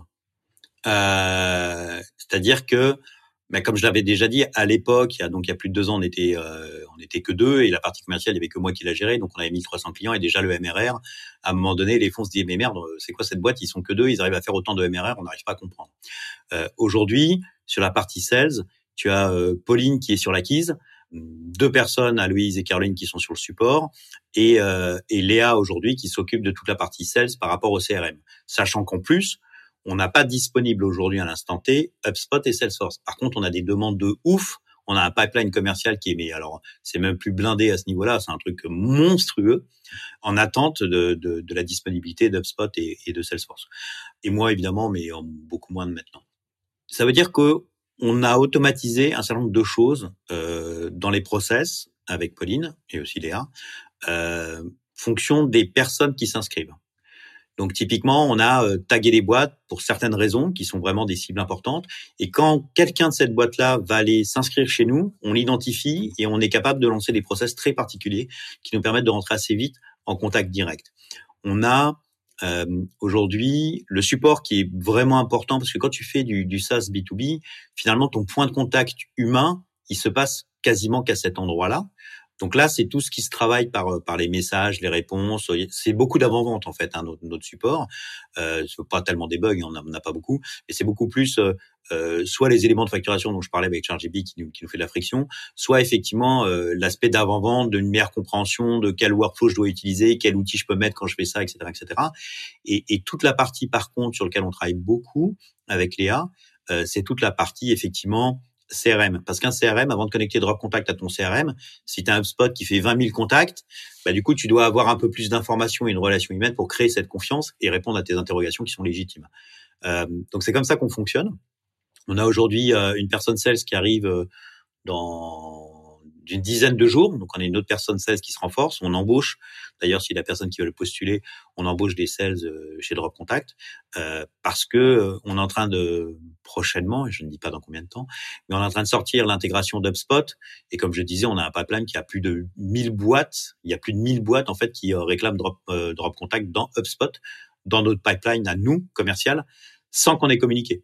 Donc le jour où on va communiquer, le jour où on a, on a les intégrateurs, parce qu'on a aussi les intégrateurs qui nous sollicitent là-dessus, euh, je peux te dire que le, le nombre de, de, drop contact, HubSpot et Salesforce qu'on va qu'on va délivrer va être assez important. Donc on est en train aujourd'hui de recruter du sales, euh, un pour qu'ils aient euh, le mindset drop contact, pour qu'on les monte en compétences et en savoir-faire tech, tech, et méthodos, etc. Pour qu'au moment donné on ouvre les robinets, bah du coup euh, ça soit plus des robinets mais des vannes. Donc on, voilà, pour ça qu'on recrute euh, effectivement des personnes. Sur le revenu, on a fait un gros travail sur le churn. Euh, on n'en a pas beaucoup. Euh, il y a Profitwell, euh, Profitwell qui est une solution, c'est Profitwell, ouais, qui est une solution en fait qui te permet euh, d'avoir tes indicateurs euh, pour les SaaS de MRR, ARR, churn, etc., qui est utilisé par beaucoup de monde. Ils ont fait une étude qui est assez cool. Euh, il s'appelle Patrick le mec. Il, il, a fait une étude qui est assez cool, qui en fait comparait ton taux de churn moyen par panier moyen parce que c'est en fait assez corrélé. Et, du coup, on était vraiment dans le, dans le bas de la moyenne. Donc ça, c'est une bonne info, même si tu rages. Hein. C'est sûr que quand tu as quelqu'un qui churn, euh, que tu as ton produit ça, c'est que tu vois tes churn, en fait, c'est euh, une purge. Hein. C'est le truc, tu dis, mais qu'est-ce qu'on a mal fait? Pourquoi? Où? Comment? Je veux comprendre, etc. Euh, je me souviens qu'on qu en parlait avec Guillaume de Phantom Buster et Guillaume de Lamlist. Quand on était à Station F ensemble et qu'on était un peu au début de nos produits, tu vois, on dit, putain, j'ai des mecs qui churn, c'est l'enfer, machin et tout, tu vois, tu prends des claques, en fait. C'est comme quand tu te fais larguer, là, rien. Euh, tu te remets en cause. Mais c'est naturel. Donc, en fait, forcément, il y a du churn parce que c'est, euh, euh, c'est le cas de figure en SaaS. Après, ça dépend de ton produit. Si tu es sur un produit qui est effectivement Phantom Buster, Lanis, Drop Contact, tu as des gens qui vont tester, qui vont faire, et ça va churner. Si tu es sur un CRM, tu quasiment pas de churn. Si tu es une solution, si tu si es Stripe, t'as pas de churn, très peu. Euh, t'en as quand même. Mais en tout cas, selon ton produit et selon ton marché, tu as des standards et des moyennes différentes. Donc on, on travaille sur le churn. Euh, il y a des choses qu'on a qu'on a appris des clients. Donc c'est pour ça que j'attends aussi nouveau front parce qu'on va changer des paramètres euh, qui vont diminuer aussi nos nos churn ou des downgrades. Et après, de toute manière, la vraie stratégie à un moment donné, c'est l'acquise quoi. Et, et ton acquisition, euh, maintenant, on est en train de passer les, les bouchées doubles, voire triples. C'est-à-dire que là, on est en train de créer une task force en content. Parce que si tu veux, sur le SEO, maintenant, on sait faire, on a le bon site. Donc, si tu cherches un, un Clearbit alternative, un, euh, tu vas nous trouver, euh, je sais pas si tu l'as déjà fait, mais tu vas nous trouver dans les tout premiers, si c'est même pas d'ailleurs le premier, même sans avoir fait de pub. Euh, si tu euh, si tu cherches des euh, scale, des scrap LinkedIn, tu vas trouver Drop Contact très rapidement, quel que soit le pays.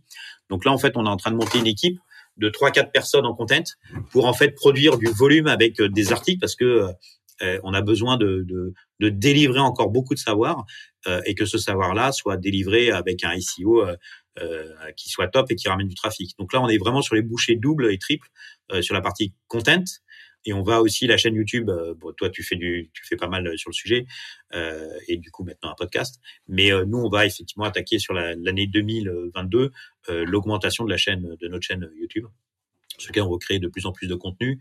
Mais vraiment, le, la partie content écrit va être plus forte. Donc c'est l'acquise en fait. Et l'acquise aussi, ce qu'il y a dans l'acquisition, pardon. certes, c'est ton trafic, et plutôt ton bon trafic, donc ciblé euh, où il faut pas déraper, ça c'est toujours le piège. Euh, et le deuxième élément, c'est euh, toutes tes analyses de taux de conversion à chaque moment. Qui tu perds à quel moment. Donc en fait, et justement là, on est en train de retaguer complètement notre site web et le nouveau front sur tous les events pour identifier ce qui se passe à chaque fois. Donc un mec, il a sign up, ok, est-ce que derrière euh, il a testé? Et combien j'en ai qui n'ont pas testé et qui et pourquoi? Derrière, le mec, il a testé, il a déposé un fichier la première fois, super, mais j'en ai qui n'ont pas récupéré le fichier. Mais pourquoi? Qui? Dans ce cas-là, je les contacte, on, va les contacter, on va identifier, on va essayer de comprendre pourquoi pour améliorer ce, cet élément-là. Et donc, tu prends tout ton funnel à chaque étape pour l'améliorer. Tu vois, il y a moi, j'ai bossé du, coup chez WebIstracker, euh, Get Plus, Get Euh, en fait, c'est une super solution qui permet d'identifier quels sont les gens qui n'ont pas qui ont pas sign in sur ton qui ont pas sign up sur ton site. Tu dis bah il y a 2% de gens qui ont sign up sur ton site, les autres ils ont pas sign up donc qui sait Parce que fait Get il te donne les gens et tu peux les retargeter. J'ai pas du tout euh, fait ces approches là. En fait, moi je, je focus beaucoup plus pour dans contact sur le fait de dire mais en fait, il faut que j'améliore mon sign up. Donc en fait, notre sign up aujourd'hui, il est quasiment à 20% il est à peu près stable à 20%. Et on veut encore l'améliorer. Et on est à peu près persuadé qu'avec le, le, nouveau front, on va améliorer de quelques points. Par contre, là, on a un vrai, un, vrai changement. Et pour l'instant, j'ai pas le chiffre, hein, mais je suis persuadé qu'avec le nouveau front et la vitesse et la meilleure expérience utilisateur sur le nouveau front, on va gagner peut-être 5 points de gens entre les gens qui vont sign up et les gens qui vont s'abonner. On, est à 10, 18, 20% de gens qui sign up versus s'abonner, ce qui est énorme. Hein dessus. Et là, on va essayer de gratter 5% de plus. Donc, toutes ces étapes-là, euh, effectivement, c'est le gros enjeu sur le premier trimestre pour nous. Euh, c'est là où on est en train de se faire un, un, mix panel aux petits oignons de ouf. En fait, on a Segment avec tous les events tagués sur le site et l'app, euh, Customer.io et euh, Mix Panel. Ça, c'est vraiment euh, passant dans Pipedrive aussi, puisqu'on a l'enregistrement de contact qui fonctionne, donc on a beaucoup d'enregistrement là-dessus. Et là, c'est le gros, gros travail, effectivement, de chaque étape. Parce que ça scale après. C'est-à-dire qu'une fois, euh, une fois que ça, tu l'as amélioré, plus tu mets de trafic, plus tu remplis la, plus tu remplis d'eau le truc, plus derrière euh, tu fais du MRR. Ouais, complètement. Mais donc là, si je comprends bien, en gros, ta partie sales euh, à 90%, elle est, c'est ton product led growth en fait. Donc c'est ton produit, c'est les itérations que tu as faites sur ton produit, sur ton funnel aussi, ton entonnoir de conversion, l'expérience client. Et, et, et, du coup, moi, la question qui me vient là, c'est pourquoi avoir des sales du coup de ton côté C'est quoi ce choix que tu as fait? Pourquoi À quoi ils servent en fait? Oh, c'est sympa pour les sales, va apprécier Léa. Bah justement, parce que je sais qu'ils servent à quelque chose, donc je pose la question qui fâche.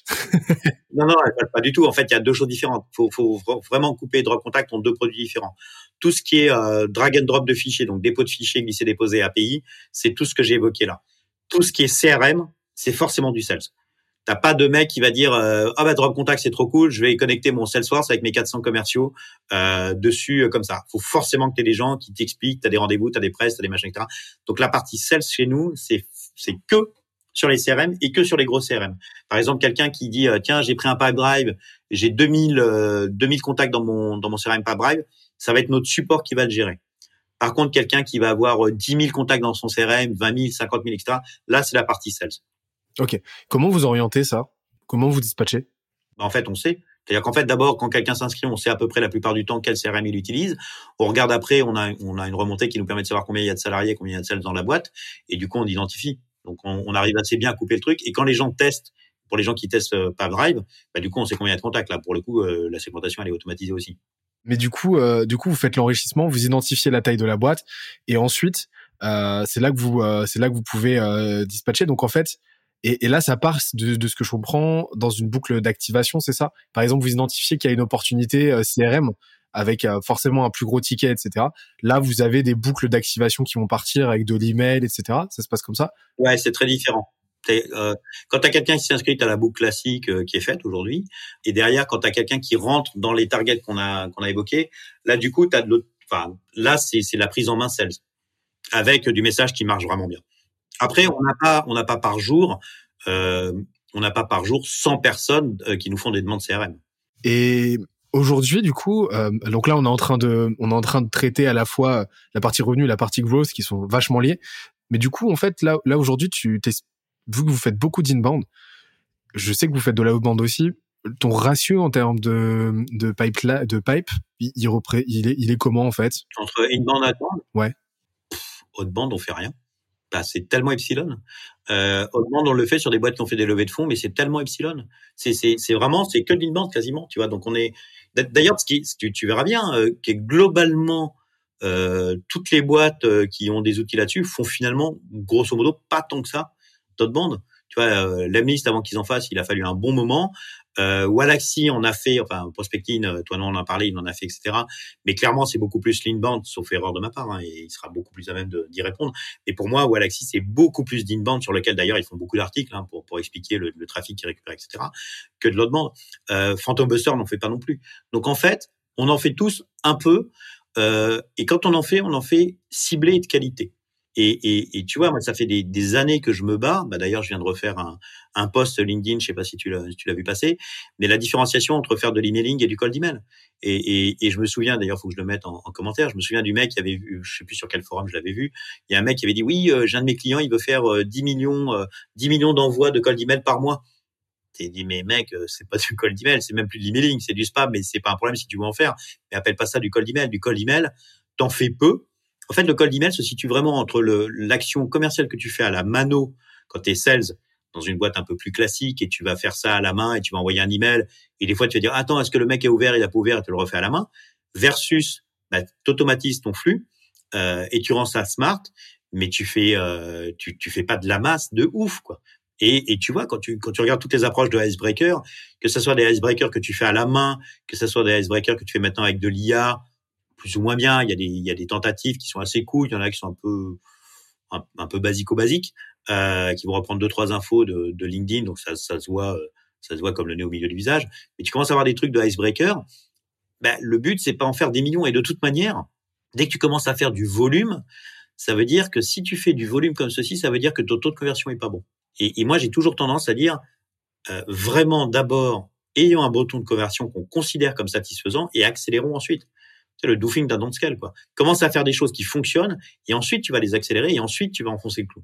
Et puis tu es censé avoir des taux de d'activation, en tout cas des, des, taux de réponse tellement élevés sur, enfin sur du cold email. Moi, j'estime qu'en dessous de 20-25% de réponse euh, sur euh, sur sur le taux sur le taux d'envoi global, t'es pas bon quoi. Faut faut itérer. Et donc t'es censé avoir des taux déjà tellement euh, tellement énormes et des, des un, une quantité de réponses tellement énorme à traiter que en fait, il repense à deux fois avant de scaler, quoi, au final. Mais oui, c'est ça. C'est, c'est, c'est vraiment ça. Il faut, la conversion est toujours plus importante que le volume. C'est, tu sais, le, alors, je sais pas si tu as connu ça, toi, tu es peut-être un petit peu jeune. Euh, tu, tu vois ce que c'est un dictionnaire Larousse? Mmh, Alors, j'ai jamais entendu ces deux mots, aucun des deux. Merde. Mais tu sais, as la, quand tu as le logo de Larousse, en fait, c'est une nana qui jette, euh, je sais plus quoi, à tout vent, en fait. Ouais. Et, et, et en fait, souvent, tu as des gens, quand ils font du, de la prospection, bah, ils balancent des trucs dans tous les sens. Or, si tu veux, ça, c'est des choses qu'on faisait dans les, au siècle dernier. Euh, c'est tu faisais de la grosse masse. Tu faisais de la grosse masse et tu dis, bah, dans ma grosse masse, je vais choper les choses.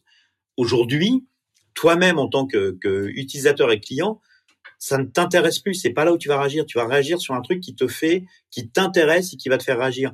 Un bon message, euh, un truc qui touche, qui te touche à l'émotion. C'est là où tu vas réagir. Donc, en fait, c'est pour ça que j'avais euh, depuis un petit moment beaucoup évoqué, on en a fait je crois ensemble sur le sujet de l'hyper personnalisation. C'est-à-dire que tu peux pas t'adresser à quelqu'un comme si c'était un numéro. Ça, ça ne se fait plus en 2021, en 2022. Euh, tu as, beaucoup moins de réception. On est tous devenus hyper exigeants. Pourquoi Uber fonctionne ou fonctionnait ou je sais pas comment on peut dire Parce qu'au début, tu rentrais dans une voiture comme si tu avais un chauffeur de voiture de maître. C'est une voiture noire qui est propre, le mec il est en costard. Du coup, ça te T'as un truc hyper personnel, tu vois. Et, sur beaucoup de choses maintenant, on veut tous avoir une qualité euh, de relation euh, beaucoup plus. On a tous une qualité de relation beaucoup plus exigeante qu'avant. Donc c'est pareil, si tu reçois euh, un courrier ou un email qui est complètement standard, bah, du coup tu le regardes même pas, tu le zappes. Et s'il y a un message au milieu qui va te toucher, du coup, ah, tu, vas faire attention, tu vas regarder, tu vas rentrer en communication. Et tu peux plus, à mon sens, en, en tant que prospection, tu peux plus tellement le faire parce que tu as une énorme concurrence.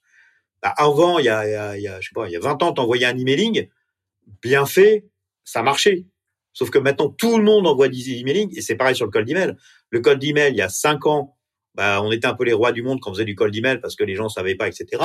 Maintenant, tu envoies un cold email où c'est euh, buy my iPhone euh, à la fin euh, en disant ah je suis, je sais que tu es très occupé de machin, etc.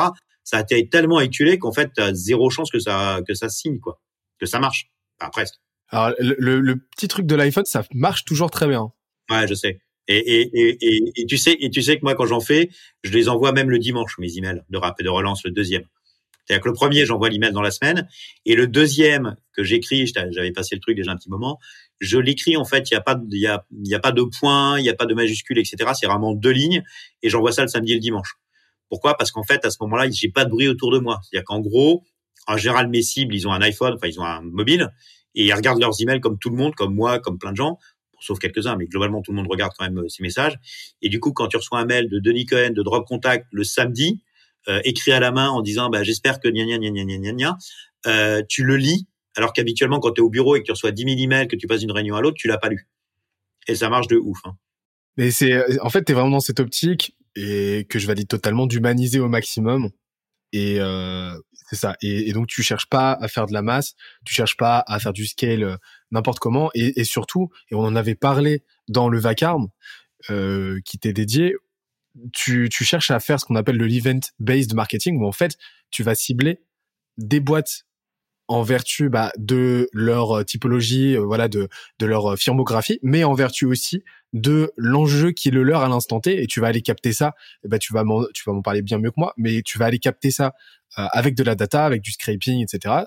Et tu vas les contacter au bon moment, quoi. Et donc là, là, tu m'avais parlé tout à l'heure des levées de fonds. Est-ce que tu en as d'autres, euh, des curseurs comme ça, des indicateurs? Oui, t'en, en as d'autres. T'as quand les gens commandent quelque chose, et puis t'as surtout le, le, fait de considérer. Enfin, moi, mon sujet, c'est toujours dire le, le bon moment.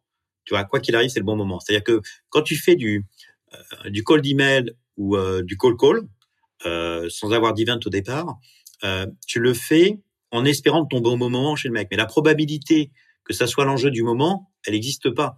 Que si j'appelle quelqu'un en ce moment euh, et que je dis ouais en fait euh, on va nettoyer tes datas dans ton CRM, dans le truc, le mec il a autre chose à faire, c'est pas son sujet, c'est pas le moment. Donc il y a très peu de probabilité que j'ai une intention qui soit forte à ce moment-là. Donc ça va me prendre du temps. Quand on envoie du call d'email, on l'envoie, il y a plusieurs séquences, etc. Et, si la personne n'a pas répondu, en fait on le laisse pas tomber. En fait, on va le recontacter dans trois mois. On va relancer des séquences de call d'email avec des messages plus ou moins différents pour le recibler parce qu'on va arriver à un meilleur moment. C'est euh, c'est ce que j'appelle un peu le fond du le fond du CRM, le panier du le fond du panier du CRM. C'est-à-dire qu'en fait, très souvent, les gens alimentent leur CRM ou leur Marketo, Pardot, euh, enfin toutes les solutions euh, HubSpot et autres. Tu tu tu remplis ça et finalement tu laisses les trucs au fond parce que euh, il n'a pas eu un intérêt sales. Un, exemple, si je pousse un peu plus loin, c'est par exemple, tu as quelqu'un qui rentre, tu as un sales qui l'a appelé, le truc prend bonne forme, tu as fait plusieurs échanges, tu as envoyé une propale, tu as, eu les réunions, euh, les réunions commerciales. Euh, et du coup, euh, oui, je sens qu'il va signer, je sens qu'il va signer. Là, c'est bien orienté, il doit avoir avec sa direction. Ah bah non, finalement, c'est un con, il a pas signé. Et, ce mec-là, du coup, tu le repasses au marketing en mode newsletters. Je caricature à souhait, mais c'est pas tellement une caricature parce que c'est comme ça dans beaucoup de boîtes. Et du coup, tu vas dire, bah j'ai passé en newsletter, donc au moins, il, voilà, il ne perd pas, il ne perd pas. Sauf que c'était juste pas le bon moment. Et donc, ça ne veut pas dire que tu vas pas le signer. Ça veut dire que si c'est ta cible, euh, si ton produit répond à pain, en fait, tu vas le signer. Tu dois arriver à le signer. Les deux éléments qui font que tu le signes pas, c'est euh, soit c'était pas le bon moment, ce qui est le plus important, et que c'était pas son objectif du trimestre, soit c'est parce que on n'a pas bien compris comment lui vendre. Pour moi, il y a deux règles à ça. Si, si vraiment c'est ta cible et que c'est son pain, si tu signes pas, c'est ça. Et donc le, le, le pas le bon moment, il est tellement classique. Et, et, et tu vois, je, devrais même pas le dire euh, parce qu'en fait, euh, j'aurais plutôt dire non, non, les mecs, faut faire plein, trouver plein d'emails, scraper comme des gros cochons, euh, me faire plein de MRR. Mais la réalité, c'est quoi? C'est qu'en fait, il y a beaucoup de matières qu'on a qu'on n'exploite pas. Je prends un exemple. Tu prends ton LinkedIn. Alors peut-être pas le tien, mais parce que sinon ça va un peu exploser. Mais tu prends le LinkedIn d'un commercial dans une boîte, d'accord? C'est super parce que tu as connecté quelqu'un qui a priori quand même dans ta cible, il y a une connexion et tout. C'est, t'as échangé une fois ou deux fois en message, et après, t'en fais quoi de tes 10 000 mecs? De, de, T'en fais rien, parce que LinkedIn te permet pas d'en faire grand-chose. Donc, du coup, ce que tu fais, c'est que tu récupères ton archive, tu l'enrichis, idéalement avec Drop Contact, c'est plus simple, tu as les emails, et du coup, tu vas pouvoir les traiter dans le temps, tu vas pouvoir leur relancer des séquences de cold email, les relancer trois mois après, etc. Parce que ton potentiel de gens avec qui tu es en relation sur ton LinkedIn, c'est globalement quand même dans ta target. Et c'est carrément sous-exploité. Et donc, tu payes un, sales navigateur pour extraire, pour machin et tout. Oui, mais tous les gens que tu as en connexion, tu les as contactés une fois, deux fois. Et il faut les traiter dans le temps. Et c'est pour ça, en fait, que tu euh, capitalises autant sur l'inbound. Parce que tu veux résoudre cette histoire, euh, bah, tu, tu, tu ce con, cette conflictualité avec le timing, où en fait tu veux que, bah, que les gens te contactent au moment le plus opportun pour eux, et la meilleure façon de faire, c'est de faire en sorte bah, de créer, nouer du lien avec eux, et la meilleure façon de faire, c'est du contenu, et c'est pour ça que vous accélérez. Oui. Et, et, et là, sur cette partie-là, contenu inbound, tu nous as tu nous as déjà euh, disséminé quelques indices, tu nous as parlé de SEO, tu nous as parlé de contenu donc que je comprends comme étant euh, social beaucoup. Euh, c'est quoi voilà ta stratégie de contenu aujourd'hui? Si tu devais me la définir, comment est-ce trame Tu vois HubSpot? Non, c'est quoi? Tu vois le marketing d'HubSpot Ouais, complètement. Si tu regardes, je prends un exemple, tu regardes PipeDrive et HubSpot. Euh, là, depuis six mois, nous on voit un paquet de gens qui quittent PipeDrive et qui vont sur HubSpot. HubSpot, est extrêmement euh, extrêmement fort sur le marketing, extrêmement fort sur les sales. Là, alors que les deux produits globalement en termes de CRM, je parle, hein, euh, se valent, euh, PipeDrive coûte moins cher. Euh, je dirais même que, à mon sens, l'ergonomie de PipeDrive est plus cool, et plus facile à intégrer, etc.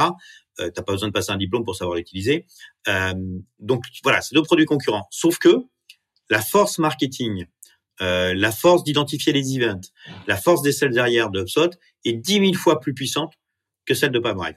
Et je te dirais même sur Salesforce. Salesforce, c'est la marque qui est très forte. Et quand tu as une, grosse structure euh, et un gros truc, tu dis, bah, on prend Salesforce, tu, tu rentres dans la cour des grands. Mais HubSpot, son marketing est ouf depuis le début. Et leur axe est celui-ci. Je vais te dire que c'est, entre autres, ce qui m'inspire. Tout l'aspect de générer du trafic avec des gens bien ciblés sur les bons messages, c'est ce qui te génère ton trafic et donc c'est des potentiels clients comment tu fais? Tu vas pas, moi je vais pas aller euh, chercher aux États-Unis, euh, euh, aller me choper euh, toutes les boîtes de LinkedIn dans toutes mes cibles et envoyer des emails sur la terre entière aux États, enfin aux États-Unis sur toutes les boîtes potentielles. Oui, il y en a certaines que je vais cibler parce qu'elles ont plus d'enjeux pour nous, elles sont plus prioritaires et que celles-ci on va les faire en notre bande, mais tout le reste je vais pas passer à côté. Et pour pas passer à côté, bah il y a une règle simple, c'est d'être ta présence sur Internet quand les gens ont le problème. Quand tu cherches dans Google, c'est parce que tu as un problème. Euh, chercher les doublons, j'ai des doublons dans mon HubSpot, et eh ben si j'arrive sur la première page à trouver Drop Contact en premier, je vais cliquer sur Drop Contact, je vais voir le nom de Drop Contact je vais lire un article et ça, je vais commencer à le faire comme ça. Donc tout notre travail est clairement euh, en priorité celui-ci. Ok, donc euh, tu t'es tu t'es euh, pas mal inspiré de ce que fait HubSpot t'es vraiment dans cette logique de créer du lien et t'hésites pas à aller sur du très top funnel en fait. Donc vraiment sur des gens qui ont jamais entendu parler de toi en premier lieu et à, et à miser sur le long terme en fait. Et, et c'est pour ça que tu multiplies euh, et que tu multiplies les actions. Et même des actions en fait qui sont pas directement héroïstes que tu peux pas mesurer directement. Par exemple là le podcast qu'on est en train de faire ensemble euh, bah je sais que tu fais beaucoup beaucoup d'autres interventions. C'est impossible de mesurer le ROI de ce genre de ce genre de pratique mais tu le fais quand même parce que tu sais que ça participe à un corpus qui au final te fait gagner Ouais. Alors ce qui m'a ce qui m'a beaucoup étonné, parce que moi je m'étais pas rendu compte de, de, ça plus que ça, tu vois, je participe comme ça, parce qu'en gros tu passes une heure, deux heures, euh, ça fait du sens et, et c'est intéressant. C'est en fait euh, c'était cet été au mois d'août, tu vois. C'est un mec dans la rue chez Osgore et c'est un mec dans la rue qui, qui m'arrête et qui me dit euh, Denis Cohen drop contact, tu vois. Et, et, le mec, je le connaissais pas, mais il avait euh, écouté les podcasts, il avait les tiens, il avait vu tes vidéos, les lives, les machins, etc. Et j'ai de plus en plus de gens euh, euh, qui, qui, qui, alors c'est vrai que j'ai la moustache, hein, mais, euh, mais de plus en plus de gens qui, qui, qui ont entendu parler de Denis Cohen et de Drop Contact.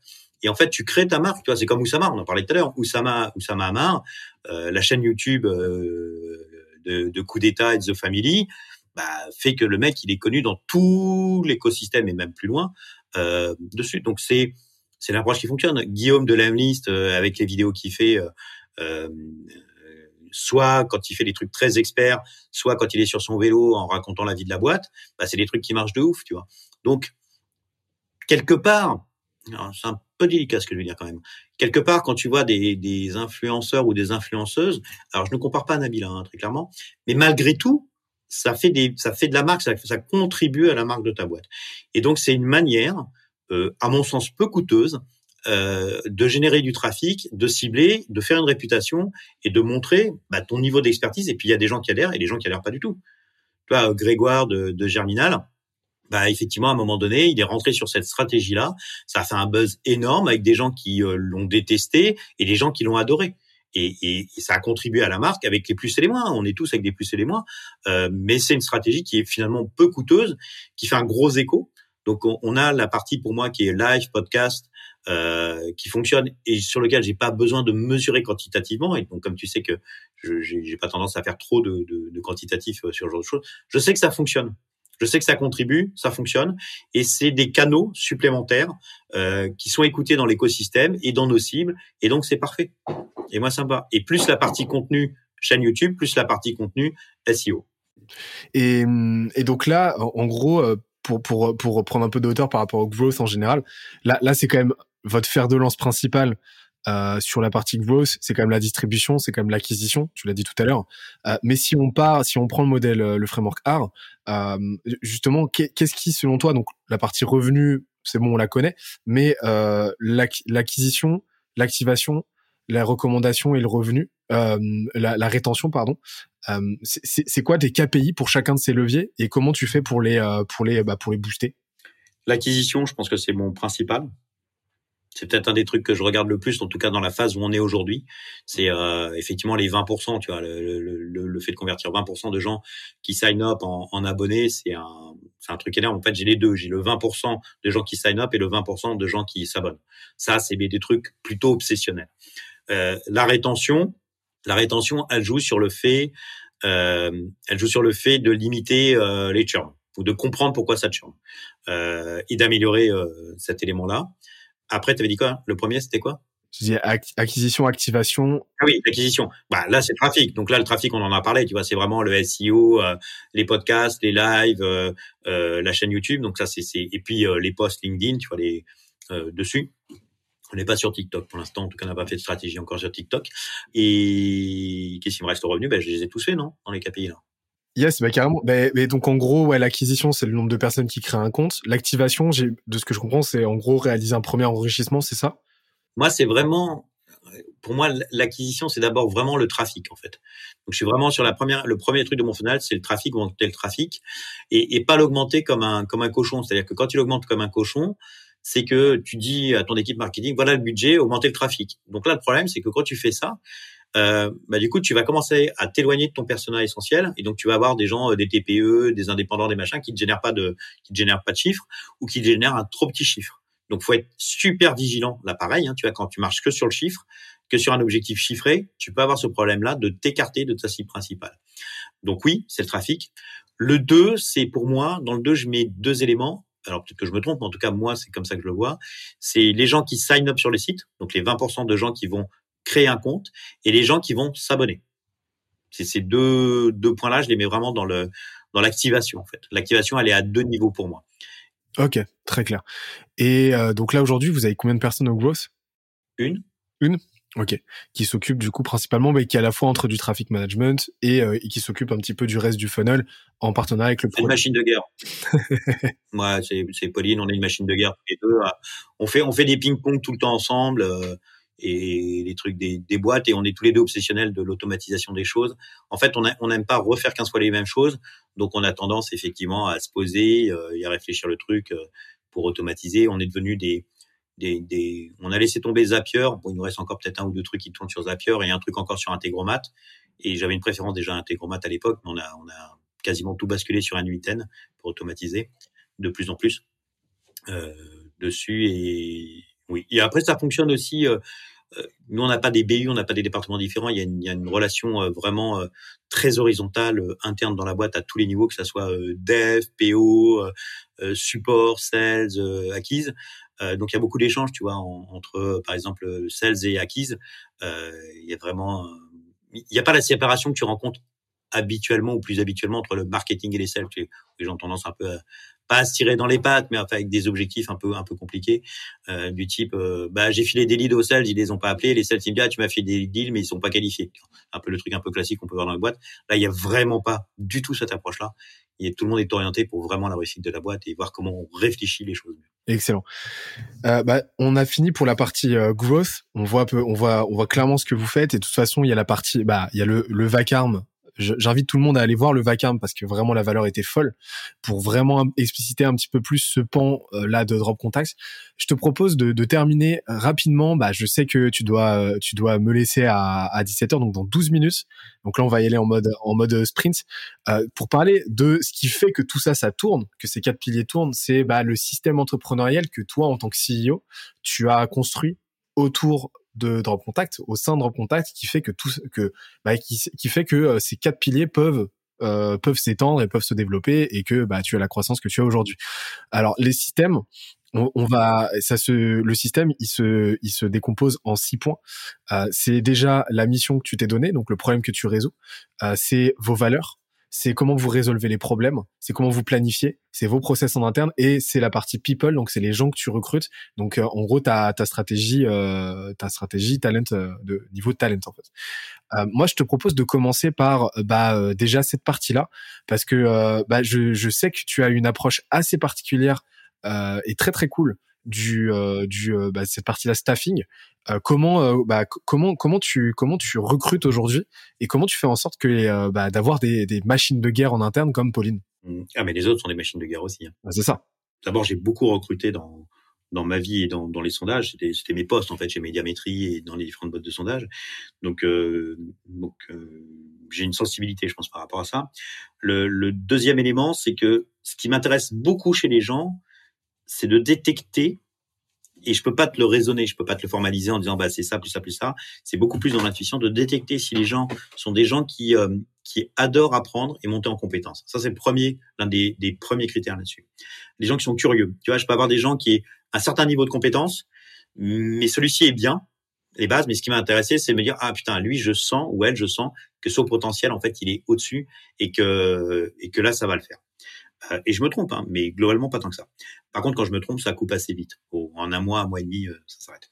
Deuxième élément, c'est ça, c'est marrant parce qu'il faut, que j'écrive un truc là-dessus. C'est que tu as des gens qui vont postuler dans des boîtes, mais qui connaissent pas la boîte. Tu vois, j'ai déjà eu, alors, dans les devs, par exemple, des mecs qui disent, euh, je dis, bon, bah, ce que tu as vu un petit peu ce que faisait Drop Contact, t'as compris? Non, non, mais j'ai pas tellement eu le temps de regarder. Mec, c'est fini. L'entretien est terminé. C'est-à-dire que tu peux pas rentrer dans une boîte et vouloir passer du temps dans une entreprise si toi-même tu t'es pas intéressé aux produits aux produits à l'entreprise et donc te projeter dans l'entreprise. faut forcément que tu aies regardé. Donc ce que j'adore, c'est les gens qui ont poncé, qui ont poncé déjà la boîte, le produit. Tu vois, j'ai eu des mecs euh, en, en dev qui m'ont dit alors j'ai testé, mais alors j'ai vu sur euh, ça il y avait ça, ça, ça, ça, ça, mais ça j'ai pas compris comment vous faites ci, ça, ça, ça. L'intérêt des personnes, c'est le, le, premier truc. Et déjà en dev c'est important. En marketing, je t'en parle même marketing et sales, je t'en parle même pas. Tu vois, quand j'ai quelqu'un, euh, premier truc que je fais, quand j'ai quelqu'un que, que je vois, je vais aller regarder déjà si la personne s'est inscrite sur Drop Contact. Parce que ça me paraît ouf que les gens postulent dans une entreprise, et quelle qu'elle soit, mais qui n'est pas regardé le blog, lu des articles, regardé des vidéos, des machins et tout. Moi, j'ai eu des gens qui me disent, euh, dans les premiers entretiens, on ouais, j'ai vu tous les podcasts, j'ai vu les vidéos et tout. Et les mecs, ils sont armés. Ils sont armés parce que déjà, ils connaissent, ils savent de quoi ils parlent. Ça, c'est un premier truc. Forcément, ça, ça, ça, ça joue. Deuxième élément, c'est, euh, tu sens que les gens, ils sont bien dans leur tête. Tu sens que c'est pas compliqué ça a l'air de rien, mais quand tu as des gens qui sont compliqués, bah, par définition, tu vas gérer des choses compliquées. Et j'en ai eu beaucoup hein, dans les boîtes de sondage euh, dessus. Il faut que tu sens quand même un, un, un, équilibre, des trucs un peu cool. Et puis il y a un point aussi qui est hyper important, c'est que tu as envie de travailler avec eux et que tu sens que les gens ont envie de travailler avec toi. Premier truc. À ça, j'ajouterai un autre phénomène. Et, on, et ça, je pense que avant que je lâche, il va se passer quand même un petit peu de recrutement. C'est que le premier entretien, il est avec moi. C'est-à-dire que je suis pas en bout de course en disant bah voilà ça a passé tous les entretiens de tout le monde de machin etc. C'est que je me fais plus confiance sur le recrutement des gens aujourd'hui euh, et ça changera avec le temps parce qu'à partir du moment donné où il y aura un possiblement, j'en sais rien, parce que j'ai pas un objectif de recruter 1000 personnes et je me fous du chiffre. Mais à un moment donné, fonction de la machine, tu as un peu moins de temps. Sauf que je considère que c'est quasiment ce qui est le plus important dans une boîte. C'est-à-dire que on pourrait aujourd'hui faire drop contact et drop contact pourrait produire des tagadas on pourrait faire des, tagadas à fraises, euh, parce qu'on a une équipe qui est vraiment unie, qui fonctionne ensemble. Il y a zéro prise de tête entre les gens. Il n'y a pas de conflit. Il n'y a pas d'histoire de, pouvoir des uns des autres. Ça n'existe pas. Il y a les, termes qui ressortent et de l'extérieur et de l'intérieur de la boîte, ce qui sort très vite, c'est la bienveillance. Et on rigole beaucoup entre nous. On se charrie beaucoup entre nous. Et moi-même, on me charrie beaucoup sans aucun problème. Il n'y a pas de, truc d'ego. Il n'y a vraiment pas de, de ça. C'est quelque chose que je trouve euh, simple dans la relation. Si tu arrives à faire ça, en tout cas dans ma boîte, c'est que c'est ça. Et, et, et, en fait, tu as envie de travailler parce que du coup, euh, c'est cool, quoi. Ça veut pas dire que tu bosses pas. Ça veut dire que il y a, y a, que des problèmes techniques et on les résout ensemble. Mais il n'y a pas de problème entre les gens. C'est le plus compliqué. Euh, du coup, sur, sur euh, ça, c'est un point qui est, euh, qui pour moi est vraiment important, c'est que tu as envie de travailler avec les gens, tu sens que les gens ont envie de travailler et que tu sens pas que je postule dans une boîte pour postuler dans une boîte. Il faut vraiment que les gens soient aient un intérêt et posent des questions sur la boîte. Truc. Donc c'est très très intuitif et, beaucoup de fit. Et donc à la fin du dans, dans les différents process, avant de dire go no go, en fait, il y a une rencontre avec l'ensemble de l'équipe, qui est un truc très euh, très informel. Avant, quand il n'y avait pas le, confinement, en fait, les gens venaient passer une demi-journée avec nous. Après, on allait euh, boire un pot ensemble et on dînait ensemble tous ensemble. Et du coup, tu vois, euh, les, les, le jeu de rôle qu'on a tous en pièce de théâtre quand tu es sur un entretien, que ce soit la boîte qui recrute ou que ce soit le, le, le candidat, tu joues une pièce de théâtre en fait et tu, tu tiens sur ta pièce de théâtre. Quand tu as commencé à passer la demi-journée, à discuter avec les gens, poser toutes les questions que tu voulais, que les gens te posent des questions, etc., puis après tu as commencé à prendre un apéro, puis après que tu as dîné, bah, je peux dire qu'à un moment donné, tu plus tellement dans la pièce de théâtre, tu es un peu plus dans ton état euh, habituel, ou un peu habituel, mais un peu alcoolisé. Euh, mais du coup, du coup, il y a, y, a, y a ce point qui est fondamental, c'est recruter les bonnes personnes, euh, qui est le plus compliqué et le plus important, et le bon alignement avec toute l'équipe. Après, faut vraiment pas, euh, faut vraiment pas hésiter à couper en période d'essai. Là, pour le coup, assez rapidement, s'il y a un doute, hein, j'ai tendance à dire il y a vraiment pas de doute. Donc déjà, si on a un doute dans le process, on va pas y aller. Si on n'a pas de doute, on va y aller en se disant bah ouais non trop cool et tout. Par contre, si on a des warnings qui commencent à s'allumer, on va être vigilant dessus et à un moment donné, on va arrêter. Et quand on va arrêter, ça ne remet pas en cause la qualité de la personne, son savoir-faire ou quoi que ce soit. C'est juste que ça fit pas c'est que ça fit pas parce qu'il y a trop de choses et donc on pourra pas pouvoir faire, on va pas pouvoir faire du temps ensemble. Donc ça, on arrête assez vite. C'est toujours un moment un petit peu délicat. Par contre, c'est très rapide. Euh, tu vois, j'ai tendance à, quand j'arrête, j'arrête le, le moment donné où je vois quelqu'un, je l'arrête, je l'arrête le jour même. Euh, c'est terminé, quoi. Il, il y a plus, il y a plus de contact euh, dessus. Enfin, il y a plus de contact. Il travaille plus, quoi. Je dis pas, bah reviens à demain, tu vas faire ton préavis, ton machin et tout. Tu vois, on lui paye son préavis sans aucun problème, mais on le libère et on lui libère l'esprit euh, parce que déjà c'est c'est compliqué quand on t'a arrêté d'une manière générale au niveau humain. Donc en plus, quand tu dois retourner dans la boîte, que tu as les autres personnes qui restent dans la boîte, mais toi tu sais que tu y es plus pendant 15 jours, etc. Et c'est un truc toxique pour tout le monde en fait. Donc en fait, là, ce que je comprends bien, c'est que euh, tu as, vraiment modélisé quelque chose, une, un processus de recrutement qui est à la fois le plus simple et le plus pragmatique et humain possible. Et en fait, on en vient à ce que je comprends, une de vos valeurs. On va en parler de, tes valeurs euh, de chez Drop Contact, c'est euh, vraiment la bienveillance et l'humanité, quoi. C'est ça. Ça serait quoi les valeurs de Drop Contact si tu devais les énumérer? J'imagine que tu les as euh, définies. Ça serait quoi? Alors, je les ai pas définies. On n'a pas fait de réunion pour les définir, etc. Euh, et pourtant, j'ai fait coup d'état. Hein. Euh, mais euh, on, on, on, a vraiment le fait. ouais, on a le client, on a le client dans le sang. Clairement, le le, le, le fait d'être le plus puissant, le plus cool, la meilleure relation, la meilleure expertise à, à délivrer pour euh, pour nos clients, ça c'est vraiment le cœur du truc. Faire le meilleur produit, ça c'est à tous les niveaux, donc on a une exigence vraiment à tous les niveaux. Euh, tu vois au niveau tech, on est on est monté dans un niveau. Évidemment, quand on était deux, c'était pas la même chose parce qu'il y avait quand même beaucoup de choses à faire euh, à l'époque. Euh, là, on est monté dans un niveau de technicité de de de choses. Je vais te donner un exemple. On a à peu près 10 personnes aujourd'hui sur la partie tech, euh, dev, et on a deux DevOps. Un DevOps dans une startup, t'en as euh, sur les tailles de nos tailles de boîte, t'en as pas, ça n'existe pas. C'est très rare. Euh, là, on en a deux. On a deux et Patrick, c'est un fou furieux du DevOps. Donc ça permet le DevOps, ça permet d'industrialiser les process et de sécuriser absolument toutes les choses pour que les devs en fait soient en confort total pour produire. Donc c'est vraiment euh, c'est vraiment très très axé euh, sur cette partie-là d'exigence, de qualité et de test pour produire de plus en plus vite. Ok, donc euh, on retrouve vraiment cette. ouais, on, en fait c'est marrant parce que ça, c'est tellement transparent dans votre branding, toutes ces valeurs, c'est assez fou et, et, en fait tu les tu défends, tu les illustres tellement bien dans tes prises de parole, c'est c'est assez dingue quoi. Ouais ouais, et, et c'est vraiment important, tu vois. Et puis puis le puis le truc, c'est le côté humain il y a vraiment un côté humain, tu vois. Il y a quelqu'un qui est malade. Euh, tiens, je vais prendre un exemple. Euh, et, je le dis très rapidement avec les gens dans la boîte. Je me fous des horaires des gens.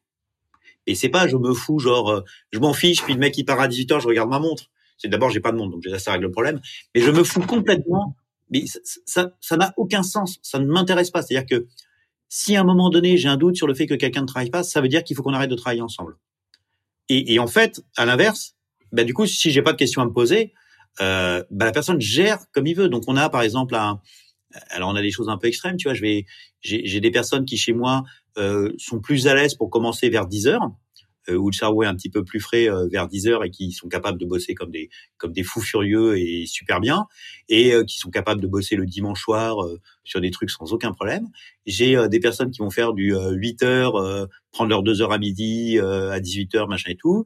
J'ai, j'ai, on en a un qui est, alors moi déjà, je suis un peu en décalé dessus parce que je peux faire des nuits blanches avec Patrick, se retrouver à 7h30 du matin en disant bon, on va peut-être aller se coucher et en visio. Hein. Et, et, euh, et, par exemple, on a on a une personne chez nous qui euh, commence à travailler à 5 heures du matin. Ok. Tu vois, et, et, et peu importe, et, et, chacun règle. Et quelqu'un qui a besoin euh, de dire bah là, je suis cet après-midi, euh, je me prends, je prends la, je vais je vais me décaler parce que j'ai j'ai des courses à faire ou je dois aller au machin, etc. on va pas lui demander de prendre une absence, tu vois. Il y a le mec qui va gérer son temps. Donc je me fous de ça. Ça n'a aucune importance. C'est ce côté ce côté humain naturel qui est hyper important et souvent, tu vois, dans, les entrepreneurs, d'ailleurs, je vais parler d'un truc qui m'avait un peu choqué, c'est les angoisses. Quand, quand tu es entrepreneur, et, je pense que tu es bien placé pour, c'est qu'en fait, on est parmi les mecs les plus angoissés. Donc, on passe notre temps à essayer de se rassurer avec des trucs qui parfois sont bien et des trucs parfois sont vraiment pas bien. Je me souviens d'une à HEC, euh, il y avait une nana à côté de moi qui, qui, avait sa boîte, elles étaient deux. Alors elle, elle devait avoir, je sais pas, 24 ans, tu vois. Et elle était debout face à sa stagiaire qui était debout et elle lui disait, elle était juste à côté de moi, hein, alors ta pause, c'est cinq minutes à prendre entre 16h et 16h30. Et moi, j'étais à l'incubateur HEC à Station F et j'entendais ça d'une nana qui avait fait HEC en mode start-up à 24 ans ou 23 ans, je sais pas. Et j'étais totalement halluciné qu'on puisse dire ça à une stagiaire ou un stagiaire, tu vois, en 2021 en l'occurrence. Donc c'est pour gérer les angoisses, je pense, tu vois. C'est vraiment euh, de la gestion d'angoisse. Donc donc ça, ça compte pas. On a un autre truc, et, et, je crois que je t'en avais parlé, c'est euh, le fameux, euh, ce qu'on fait en fait, on est tous en télétravail depuis novembre hein, euh, pour, pour limiter au maximum euh, de choper le Covid. Euh, et, et, donc ce qu'on fait, c'est toutes les ouais, 5-6 semaines, ce qu'on fait, c'est qu'on se loue une grande maison et on va tous euh, on va tous travailler dans la maison. Donc on va pas faire la, on va justement pas faire du team building ou réfléchir à la culture de la boîte. On va juste travailler tous ensemble dans une grande maison. Donc parfois c'est des trucs très cool. Euh, tu vois là on là on part prochainement, c'est mars. Donc on part euh, fin mars. On, étale maintenant un peu plus loin.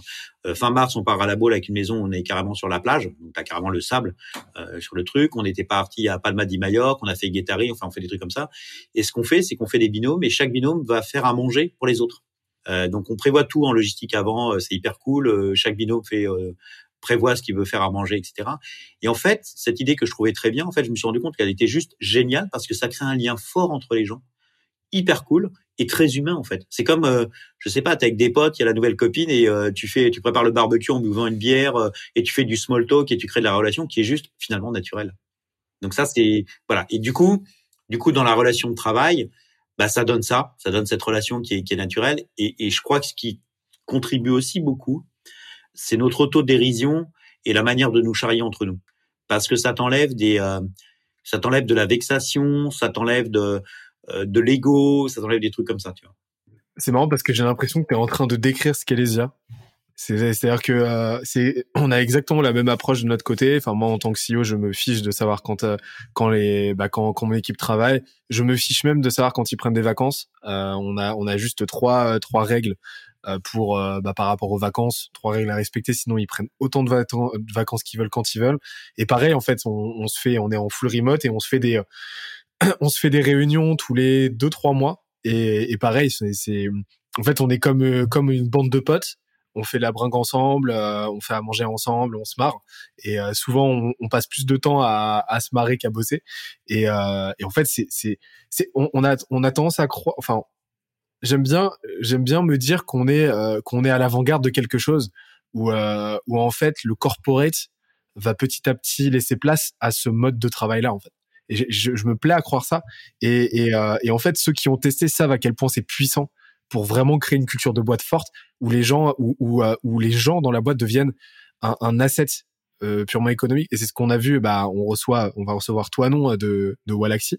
Bah en fait c'est ce qu'ils m'ont expliqué. C'est-à-dire que ce qui m'a expliqué c'est que bah en fait aujourd'hui bah des boîtes comme Walaxy, des boîtes comme euh, Drop Contact ont bâti une équipe tellement forte, tellement soudée que demain, bah, vous pourriez changer complètement d'activité, vous pourriez faire de la tagada comme comme tu me l'as dit.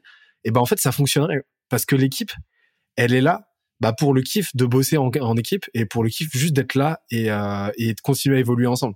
Et c'est juste un atout énorme. Mmh. Alors, je, je mettrai un, un, peu un bémol, c'est que on n'est pas une bande de potes. C'est-à-dire que probablement, parce que d'abord on n'est pas les mêmes générations, parce qu'Alésia, vous êtes à peu près tous de la même génération, etc. Nous, ça va de 20 à 55 ans.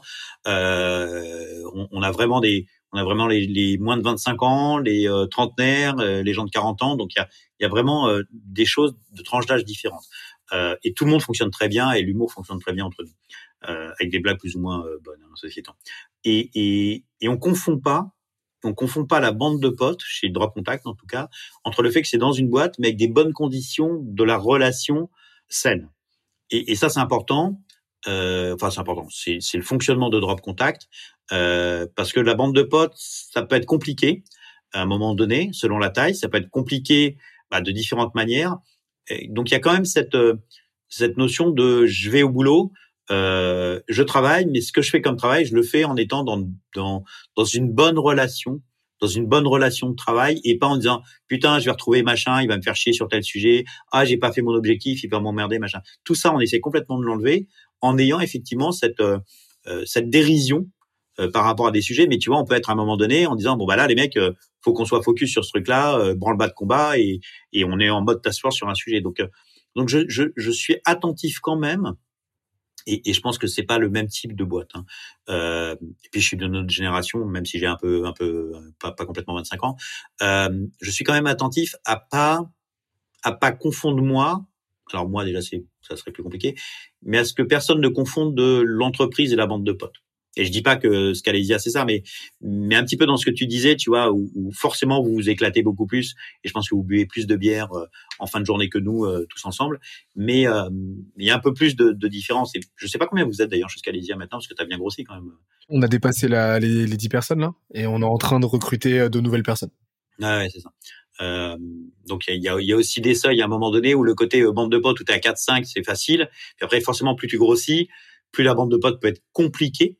Euh, parce que forcément les, les, les, affinités sont différentes. Quand tu es, quand es 5, 6, 10, tu as des affinités très fortes, mais plus tu rentres des gens avec des compétences différentes, des savoir-faire différents, forcément ça s'éloigne un petit peu. Donc voilà, c'était juste un petit point de précision complémentaire. Non, mais c'est super important de le situer parce que t'as, as, comme tu l'as dit, t'as, as, hum, à mesure que la, la, que la boîte va grossir, ta culture en fait c'est pas qu'elle va forcément se diluer faut surtout pas qu'elle se dilue mais elle va elle va évoluer en fait. Forcément elle évolue. Et les rapports entre les gens forcément vont évoluer. Et d'ailleurs tu m'as fait euh, tu m'as fait penser que j'en ai oublié de te demander bah, combien de personnes vous étiez dans la boîte et pour euh, combien de clients. Donc tu vois nous on, demande les chiffres à la fin de l'épisode tu vois. Ça c'est quand même une innovation.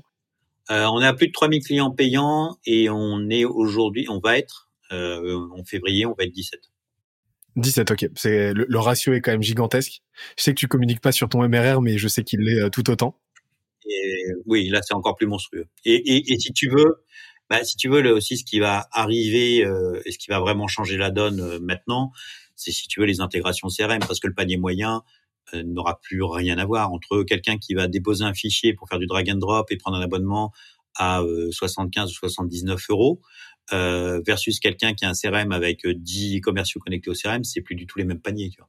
Voilà, on est sur un, un ordre de grandeur, c'est logarithmique la limite, non?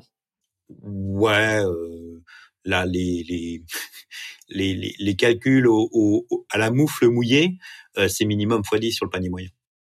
Ouais, c'est ça, c'est ça. Et deuxième semestre devrait être une boucherie normalement, parce qu'on a aussi les Salesforce et sur les Salesforce on a de très grosses demandes.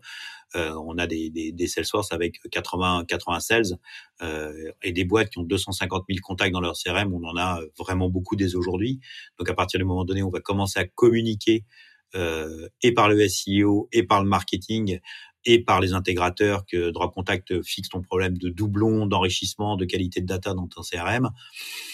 On a déjà les, beaucoup de demandes entrantes naturellement comme ça. Donc à partir du moment donné, on va aussi accélérer sur la partie euh, communication, marketing et bouche-oreille, normalement, ça devrait pas être trop mal. Alors ça, c'est une vraie question que je me pose. C'est que tu m'as, tu, tu, j'avais cru comprendre que les intégrations CRM, Spot, etc., techniquement parlant, elles sont prêtes. Oui. Mais et, et que bah, l'énorme levier, votre énorme levier de croissance, il va se situer plutôt sur ce produit-là. Et, du coup, ça m'intéresse de comprendre le, choix en fait de te concentrer plutôt sur drag and drop en premier et de autant autant autant euh, retarder la sortie la sortie des intégrations Deux choses. D'abord, depuis 2014, la vision, c'est l'intégration dans les CRM. Ok. Pour arriver à faire ça, il faut d'abord que ton produit fonctionne et que tu aies plein de use cases pour pouvoir faire toutes les verticales. Parce que tu vas dire, je branche sur un CRM et euh, je vais régler un petit problème, puis un deuxième petit problème, etc. Donc j'ai pris vraiment le choix de dire que d'abord on fait le moteur, ce qu'on appelle le corps, niveau informatique. Donc on fait le moteur de tout ce que ça fait. Et le moteur, il est, il est assez costaud, euh, et en volume, et en vitesse, et en expertise. Le deuxième élément, c'est que les intégrations de dire tel champ égale tel champ dans un CRM, c'est pas très compliqué. Par contre, ce qui est très compliqué, c'est de pouvoir le faire rapidement, parce qu'on détecte les, doublons et on les fusionne, de pouvoir traiter un CRM très gros très rapidement, et quelle que soit la taille de ton CRM. Donc on avait deux choix. Quand on avait l'intégration HubSpot en bêta, on avait le choix de dire, bah, on commercialise parce qu'on a des gens qui nous demandent, ou, et c'est ce qu'on avait vu avec Patrick, c'est de dire, bon, attends, il y a un petit peu de dette technique. Quand je dis un petit peu, c'est vraiment en, en, double, triple, quadruple cote. De dire, mais oui, mais si on fait ça, on va, il faut qu'on fasse l'architecture globale pour les CRM. Euh, et on a deux manières de le faire. Soit on vend et on fait l'architecture après, soit on fait l'architecture et on vend après. Comme on n'a pas du tout d'enjeu financier, de pression euh, énorme de ceci, de cela, j'ai pris le parti de dire non, je préfère qu'on ne sorte pas HubSpot et Salesforce derrière. Je préfère qu'on focus aujourd'hui sur le fait de, de refaire complètement l'architecture euh, base de données pour faire simple. Mais c'est pas que ça, c'est beaucoup plus compliqué.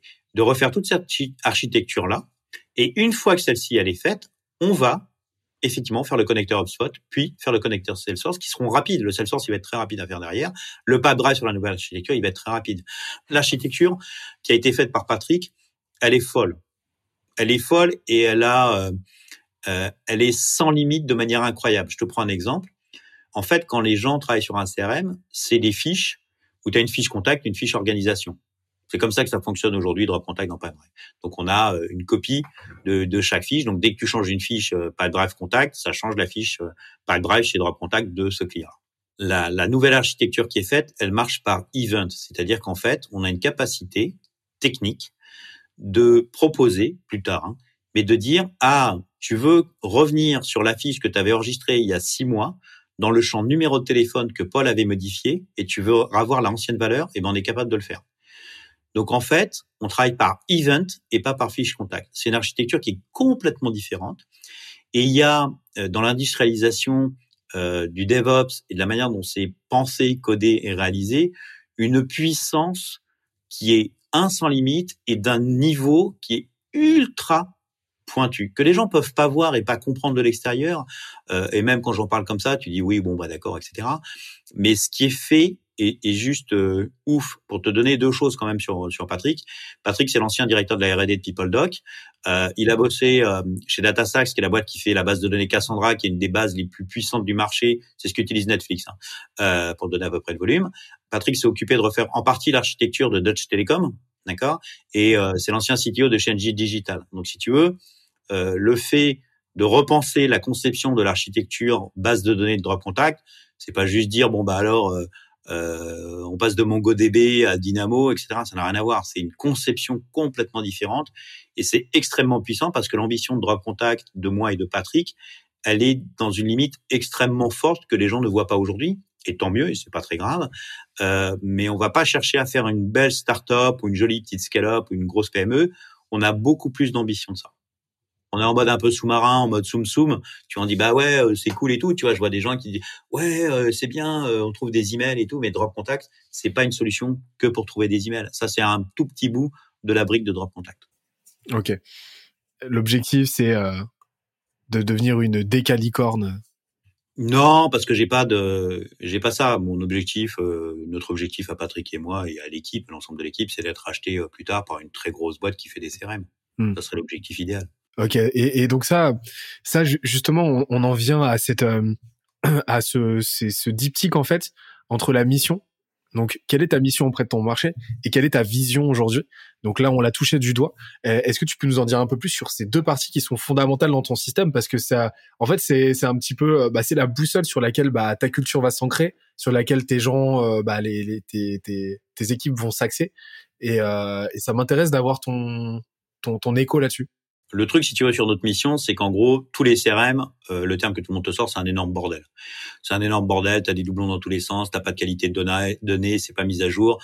Donc, c'est une base de données. Ce qui est, ce qui est très étonnant quand tu réfléchis, c'est qu'en fait, euh, quand tu fais du, du market et du sales, tout ton enjeu, ça va être euh, d'acheter un CRM, d'avoir des licences CRM, d'avoir des SDR, des BDR, des sales, de les monter en compétences, euh, de faire des livres blancs, des lives, des podcasts. Tu fais tout ce boulot-là pour avoir du lead, en tout cas pour avoir du contact.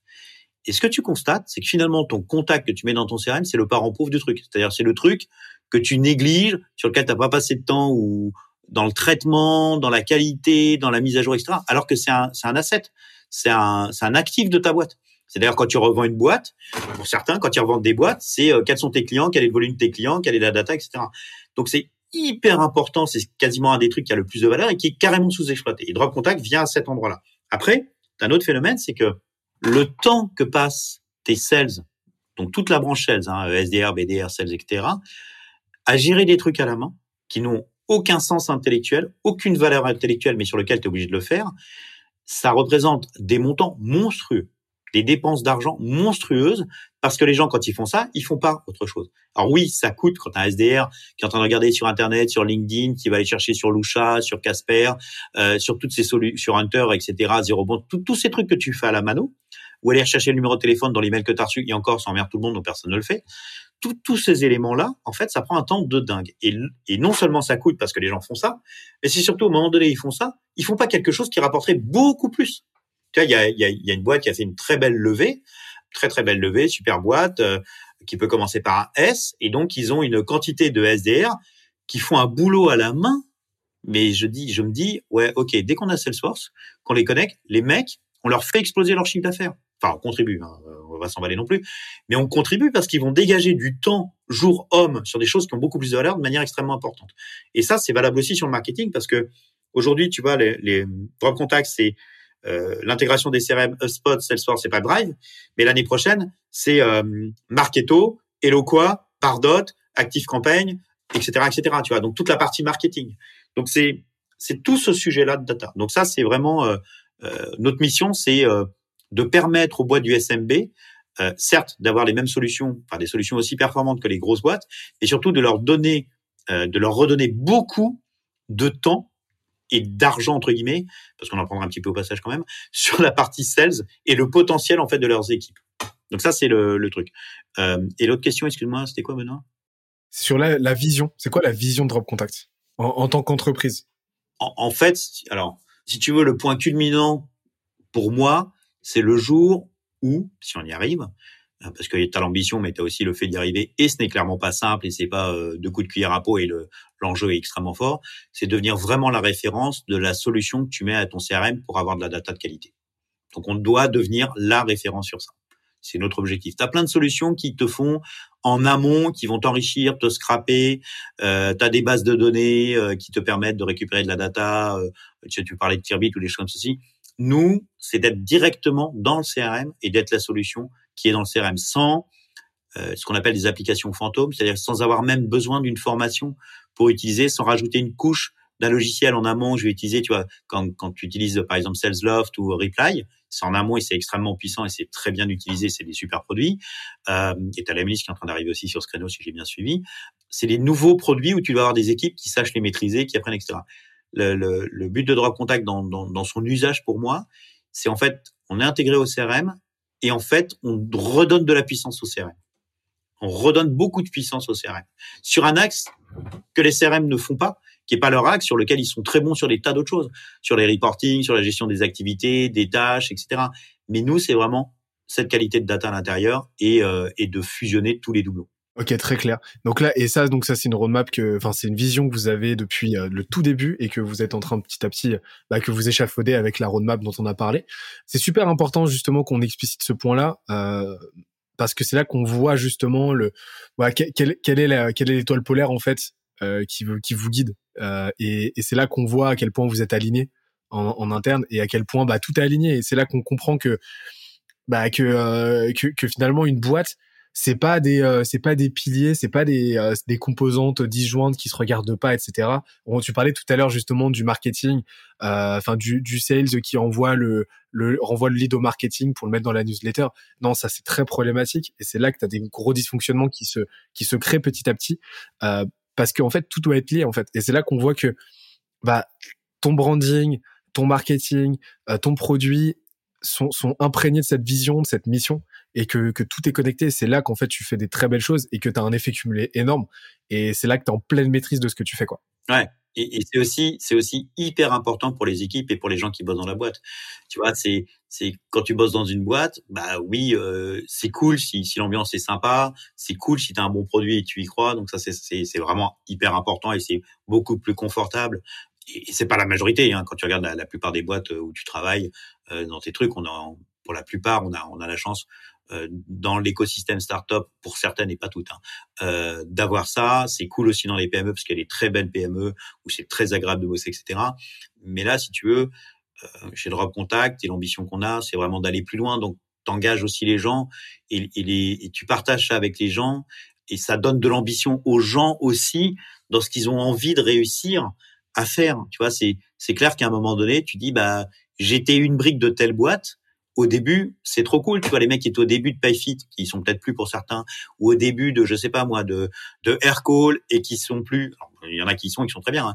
Euh, tu dis, putain, j'ai, j'ai, ou de, je sais pas moi, de, de Conto ou de Sway, tu vois. Tu dis, ah, putain, j'ai fait ça. C'est quand même un kiff de ouf, quoi. Tu vois. Et non seulement c'est un kiff, mais en fait, quand tu as des BSPCE, c'est encore plus un kiff. Et là, je pense à, à des gens comme euh, Jérémy ou des trucs comme ça. Bah, putain, t'as réussi à faire un truc où il y avait cinq personnes au départ et t'as, as amené la boîte à ce niveau bah, c'est pas juste ton travail, c'est pas juste un contrat de travail, c'est pas juste un salaire, c'est pas juste euh, des mecs avec qui tu es content de bosser, c'est que tu as performé de ouf.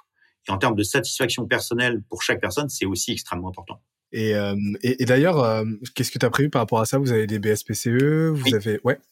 ouais. Sur les 20 premières personnes, on a les BSPCE là qu'on est en train de, de finaliser dessus. Ok, d'accord du coup, on recrute, si c'était ta question. on, recrute des, gens en content pour le coup, on recrute des gens en sales, euh, on recrute des devs évidemment. Sur la dizaine de devs qu'on a aujourd'hui, on recrute encore des devs. Euh, ouais, donc euh, et même du marketing. Donc, enfin pourquoi même on, recrute du marketing aussi. Donc on est on est vraiment dans, dans dans la recherche de personnes qui soient qu'on recrute qui soient alignées sur ça. Donc c'est vrai que ça m'intéresse, tu vois, de, de, rencontrer des gens qui ont bah, en tout cas au moins dans, dans le podcast qu'on fait, qui, ont, qui, se, qui, se, qui s'y retrouvent et qui disent ah ouais putain j'aimerais en savoir plus. Quoi. Euh, tu nous diras dans cinq minutes où on peut te contacter pour postuler. LinkedIn, ça marche bien. Carrément. Et euh, bah écoute, on a fait, on n'a pas fait tout le tour du système. On aurait pu parler de tes process, etc. Mais euh, mais euh, je pense que ça sera l'objet d'un d'un autre d'un épisode 2 dans un an quand vous aurez logarithme et tout ça et que vous aurez fait x10 sur la MRR. Moi, j'aimerais finir avec quelques quelques petites questions, deux ou trois, très rapides. Vas-y. Parce que ça fait un moment qu'on discute. Franchement, on pourrait continuer à discuter des heures. Je t'avais prévenu, hein. Bah non, mais moi j'adore, moi j'adore. Et, euh, alors, du coup, j'avais deux petites questions. C'est là vraiment, je te, je te prends au dépourvu par rapport à ça. Mais quels sont les trois livres entrepreneuriaux ou pas, ce que tu veux, mais les trois, trois livres ou films ou documentaires à voir absolument selon toi? Crossing de Casme de Moore qui est un vieux bouquin des années 80 qui a été fait dans toutes les universités américaines, qui t'explique en fait un truc assez sympa. C'est qu'en gros, quand tu commences ton produit, tu as les early early adopters. Euh, et après, quand tu veux passer à la masse, c'est là où en fait, tu as, une vraie vallée en fait qui est très compliquée à passer. Et euh, d'ailleurs, le, le, schéma qui est repris euh, à l'entrée du Y Combinator est inspiré de son schéma qu'il avait fait. Donc, euh, je sais pas si on dit de casme, de chasme, etc. Je suis pas très bon euh, à ce niveau d'anglais, mais Moore, c'est vraiment pour moi une référence.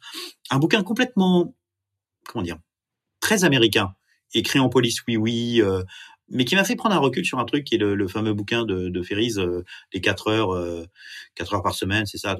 Alors c'est très américain, c'est très excessif, c'est pas très fan et tout, mais par contre, ce que je trouve intéressant, ce que je trouve intéressant dans ce bouquin, c'est le côté de euh, ne perd pas de temps sur des choses qui n'ont pas de valeur et automatise ou, ou, délègue les choses qui n'ont qui ont pas de valeur pour avoir un plus grand confort dans la vie l'air de rien, tu vois, alors que je suis pas très fan des bouquins euh, de ce type-là, pas pas de ce type-là, euh, pas lui, hein, pas Ferris, mais de ce type de livre. Euh, je trouve que si tu le lis avec beaucoup de recul euh, et pas au pied de la lettre, assez intéressant. Et après, c'était quoi Tu m'as dit en documentaire ou film ou autre? C'est au choix, c'était trois ressources. Ouais, le fameux truc, le, le fameux film. euh, bon, là, je fais un peu du coup d'état, là, je fais un peu du Oussama. Euh, Enfin, je, je recopie ce que Oussama dit. Je sais ce que c'est, je, je sais de quoi tu vas parler. De Airbnb? Ah non, je crois que tu avais parlé de Jiro Dreams of Sushi. Ah, C'est ça, oui. En fait, c'est c'est exactement ça. C'est euh, les mecs en, dans l'onboarding de Airbnb, c'est le film que tu regardes ou que tu regardais à l'époque pour te montrer l'excellence, en fait. Ah bah je savais pas que c'était, euh, je savais, je connaissais pas en fait cette anecdote de Airbnb, tu vois. Je connais le documentaire et tout. Je savais pas que ça faisait partie, partie de leur onboarding.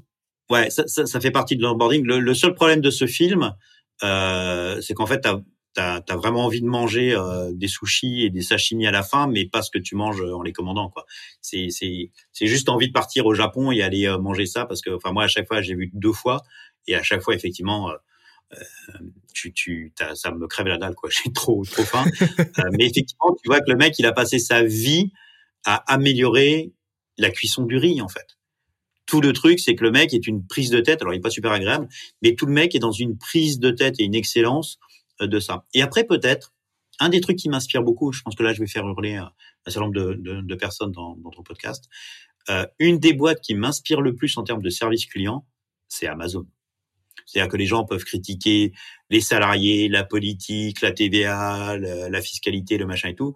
Mais merde, quoi. Putain, Amazon, en termes de service client, mais c'est un modèle de dingue. Tu as une livraison de ouf. Tu as, tu as, euh, j'ai une fois un, problème sur je sais plus quel produit, le produit marchait pas, je les ai envoyé un message.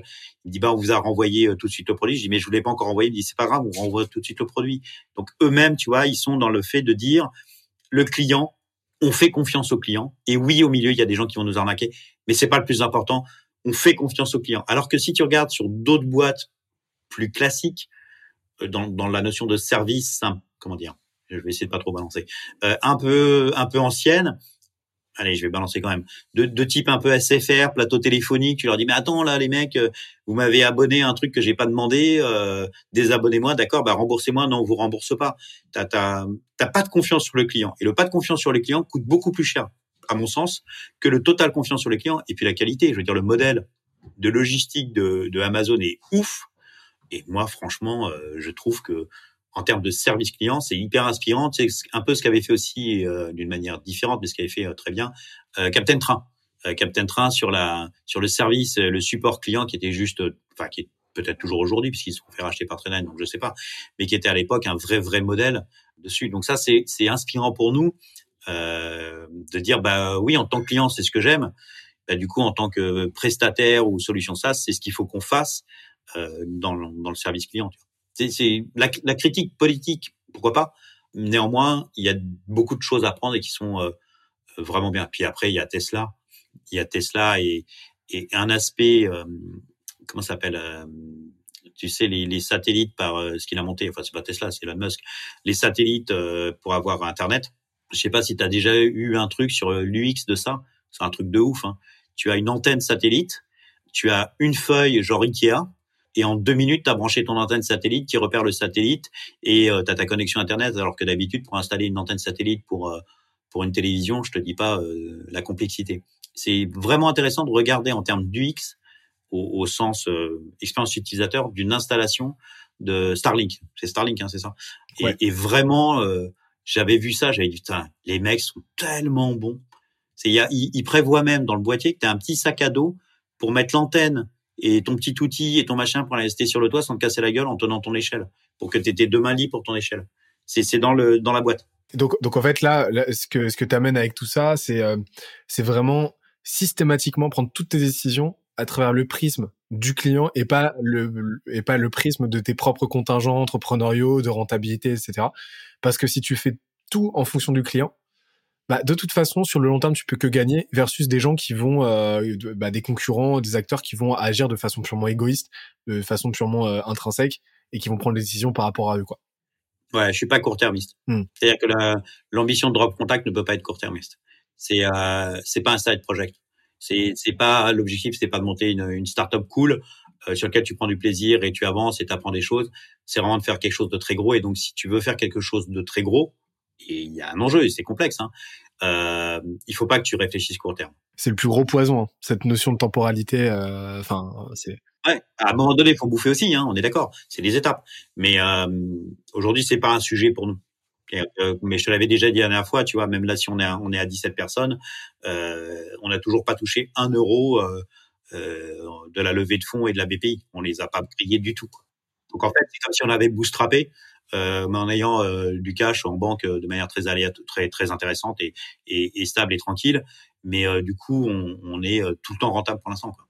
C'est excellent. Et je, reviens sur, je reviens sur Amazon. très rapide, petite parenthèse, mais moi, alors perso, je, je, je, boycotte Amazon, etc. Mais c'est pas, c'est pas le sujet. Mais en tout cas, d'un point de vue purement entrepreneurial, euh, c'est il y a un certain nombre de choses qui sont quand même assez assez remarquables chez Amazon. Et en fait, je sais pas si tu sais, mais euh, Bezos, il a pour augmenter d'année en année euh, la performance de ses euh, de ses équipes. Bah déjà, il les a organisées en toutes petites squads. Donc tu sais, c'est euh, c'est la théorie des des deux pizzas. C'est si tu as besoin de plus de deux pizzas pour nourrir nourrir une équipe, c'est que l'équipe est trop grande. Et et en fait, ce qu'il fait, c'est que il a il a reconstitué un écosystème darwinien au sein de de au sein de, au sein d'Amazon. C'est-à-dire que en fait, chaque équipe se bat les unes contre les autres pour avoir bah, pour avoir les le plus de ressources. C'est-à-dire que bah en, gros, euh, plus une plus une équipe va performer versus les autres, plus elle va recevoir une grosse partie du budget pour l'année suivante et ainsi de suite. Et en fait, petit à petit, ça évince les équipes qui qui sous-performent qui sous-performent et et ça permet de renforcer celles qui performent toujours plus. Et et c'est alors je trouve ça humainement diabolique c'est un truc que je ferais jamais mais ça montre à quel point euh, bah à, quel point euh, à, quel point Amazon en fait a, a repensé le modèle euh, a repensé le modèle entrepreneurial et euh, voilà je voulais juste je voulais juste amener ça euh, comme ça les, gens les gens se font leur propre idée du truc mais je trouvais ça je trouvais ça intéressant et et, et ça montre aussi euh, bah, cet intérêt du pas du contre-pied mais mais d'innover dans, dans, dans le rapport qu'on va avoir bah, à l'entreprise et à la façon de la développer quoi. Mmh. Mais tu as, euh, tu as aussi d'autres choses. Tu vois. Bon, ça, a priori, j'ai pas eu de lecture là-dessus, mais pourquoi pas Et ça m'étonnerait pas. Euh, après, tu, tu, te rends compte quand même qu'Amazon a racheté une boîte qui s'appelle Zappos, euh, dont, le, dont le fondateur est décédé cette année d'ailleurs, assez jeune hein, dessus. Je sais pas si tu vois ce que c'est Zappos. Il avait racheté un milliard à l'époque. Euh, c'est absolument le modèle, presque le modèle le plus absolu d'entreprise libérée.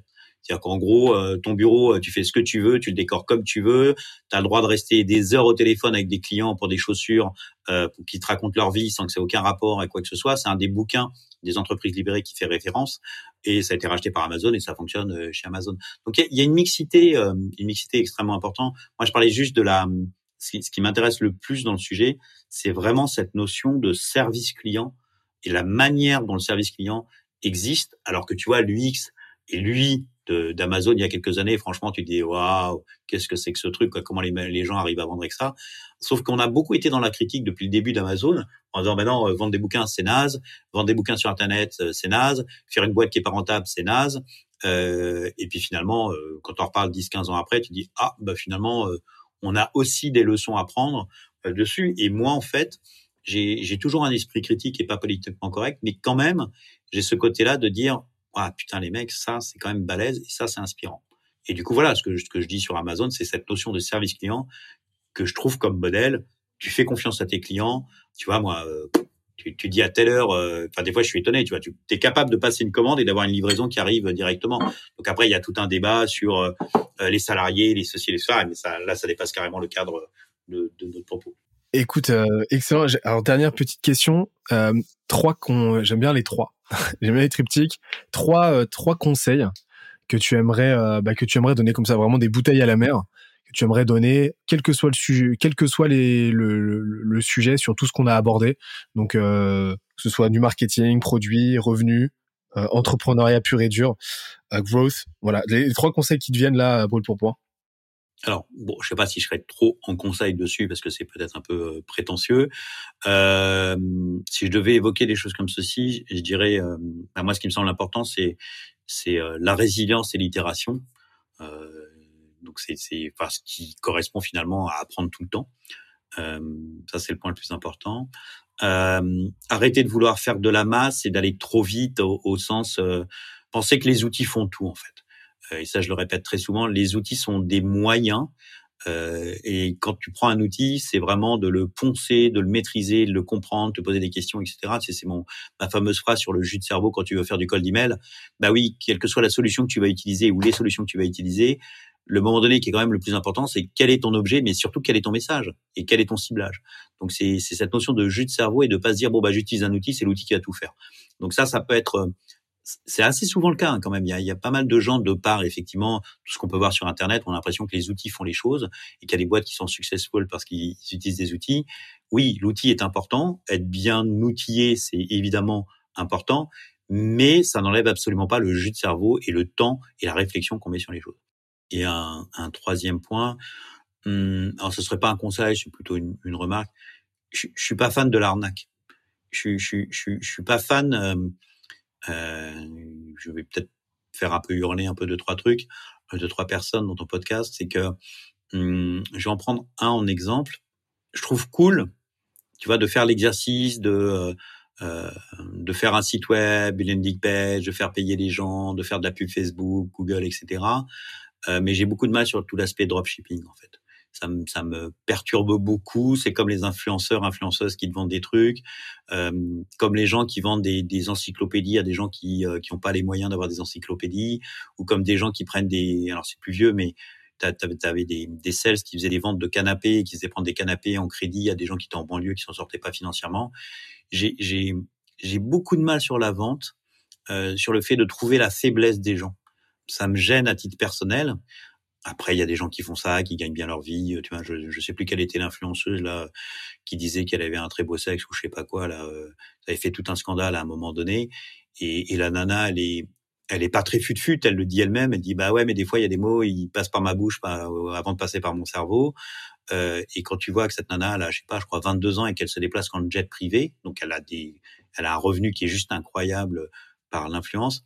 Ça me perturbe un peu que, que une partie de la qu'on renvoie un peu cette image de facilité, de beaucoup d'argent, en, en, piégeant la bêtise des gens. Voilà. Donc euh, j'ai juste un peu de mal sur ça, c'est tout. Mais euh, c'est pas c'est pas un conseil. Ok, on en revient aussi à cette notion un peu de, de voilà de euh, de long-termisme versus, versus court-termisme en fait. Oh, t'as des gens à long terme qui arnaquent. Hein. T'as des arnaqueurs à long terme. c'est dans le caractère, tu vois. Donc euh, c'est c'est le en fait c'est le fait de, de de vendre quelque chose, enfin de récupérer de l'argent sur la faiblesse d'une personne. Et je suis un peu ennuyé.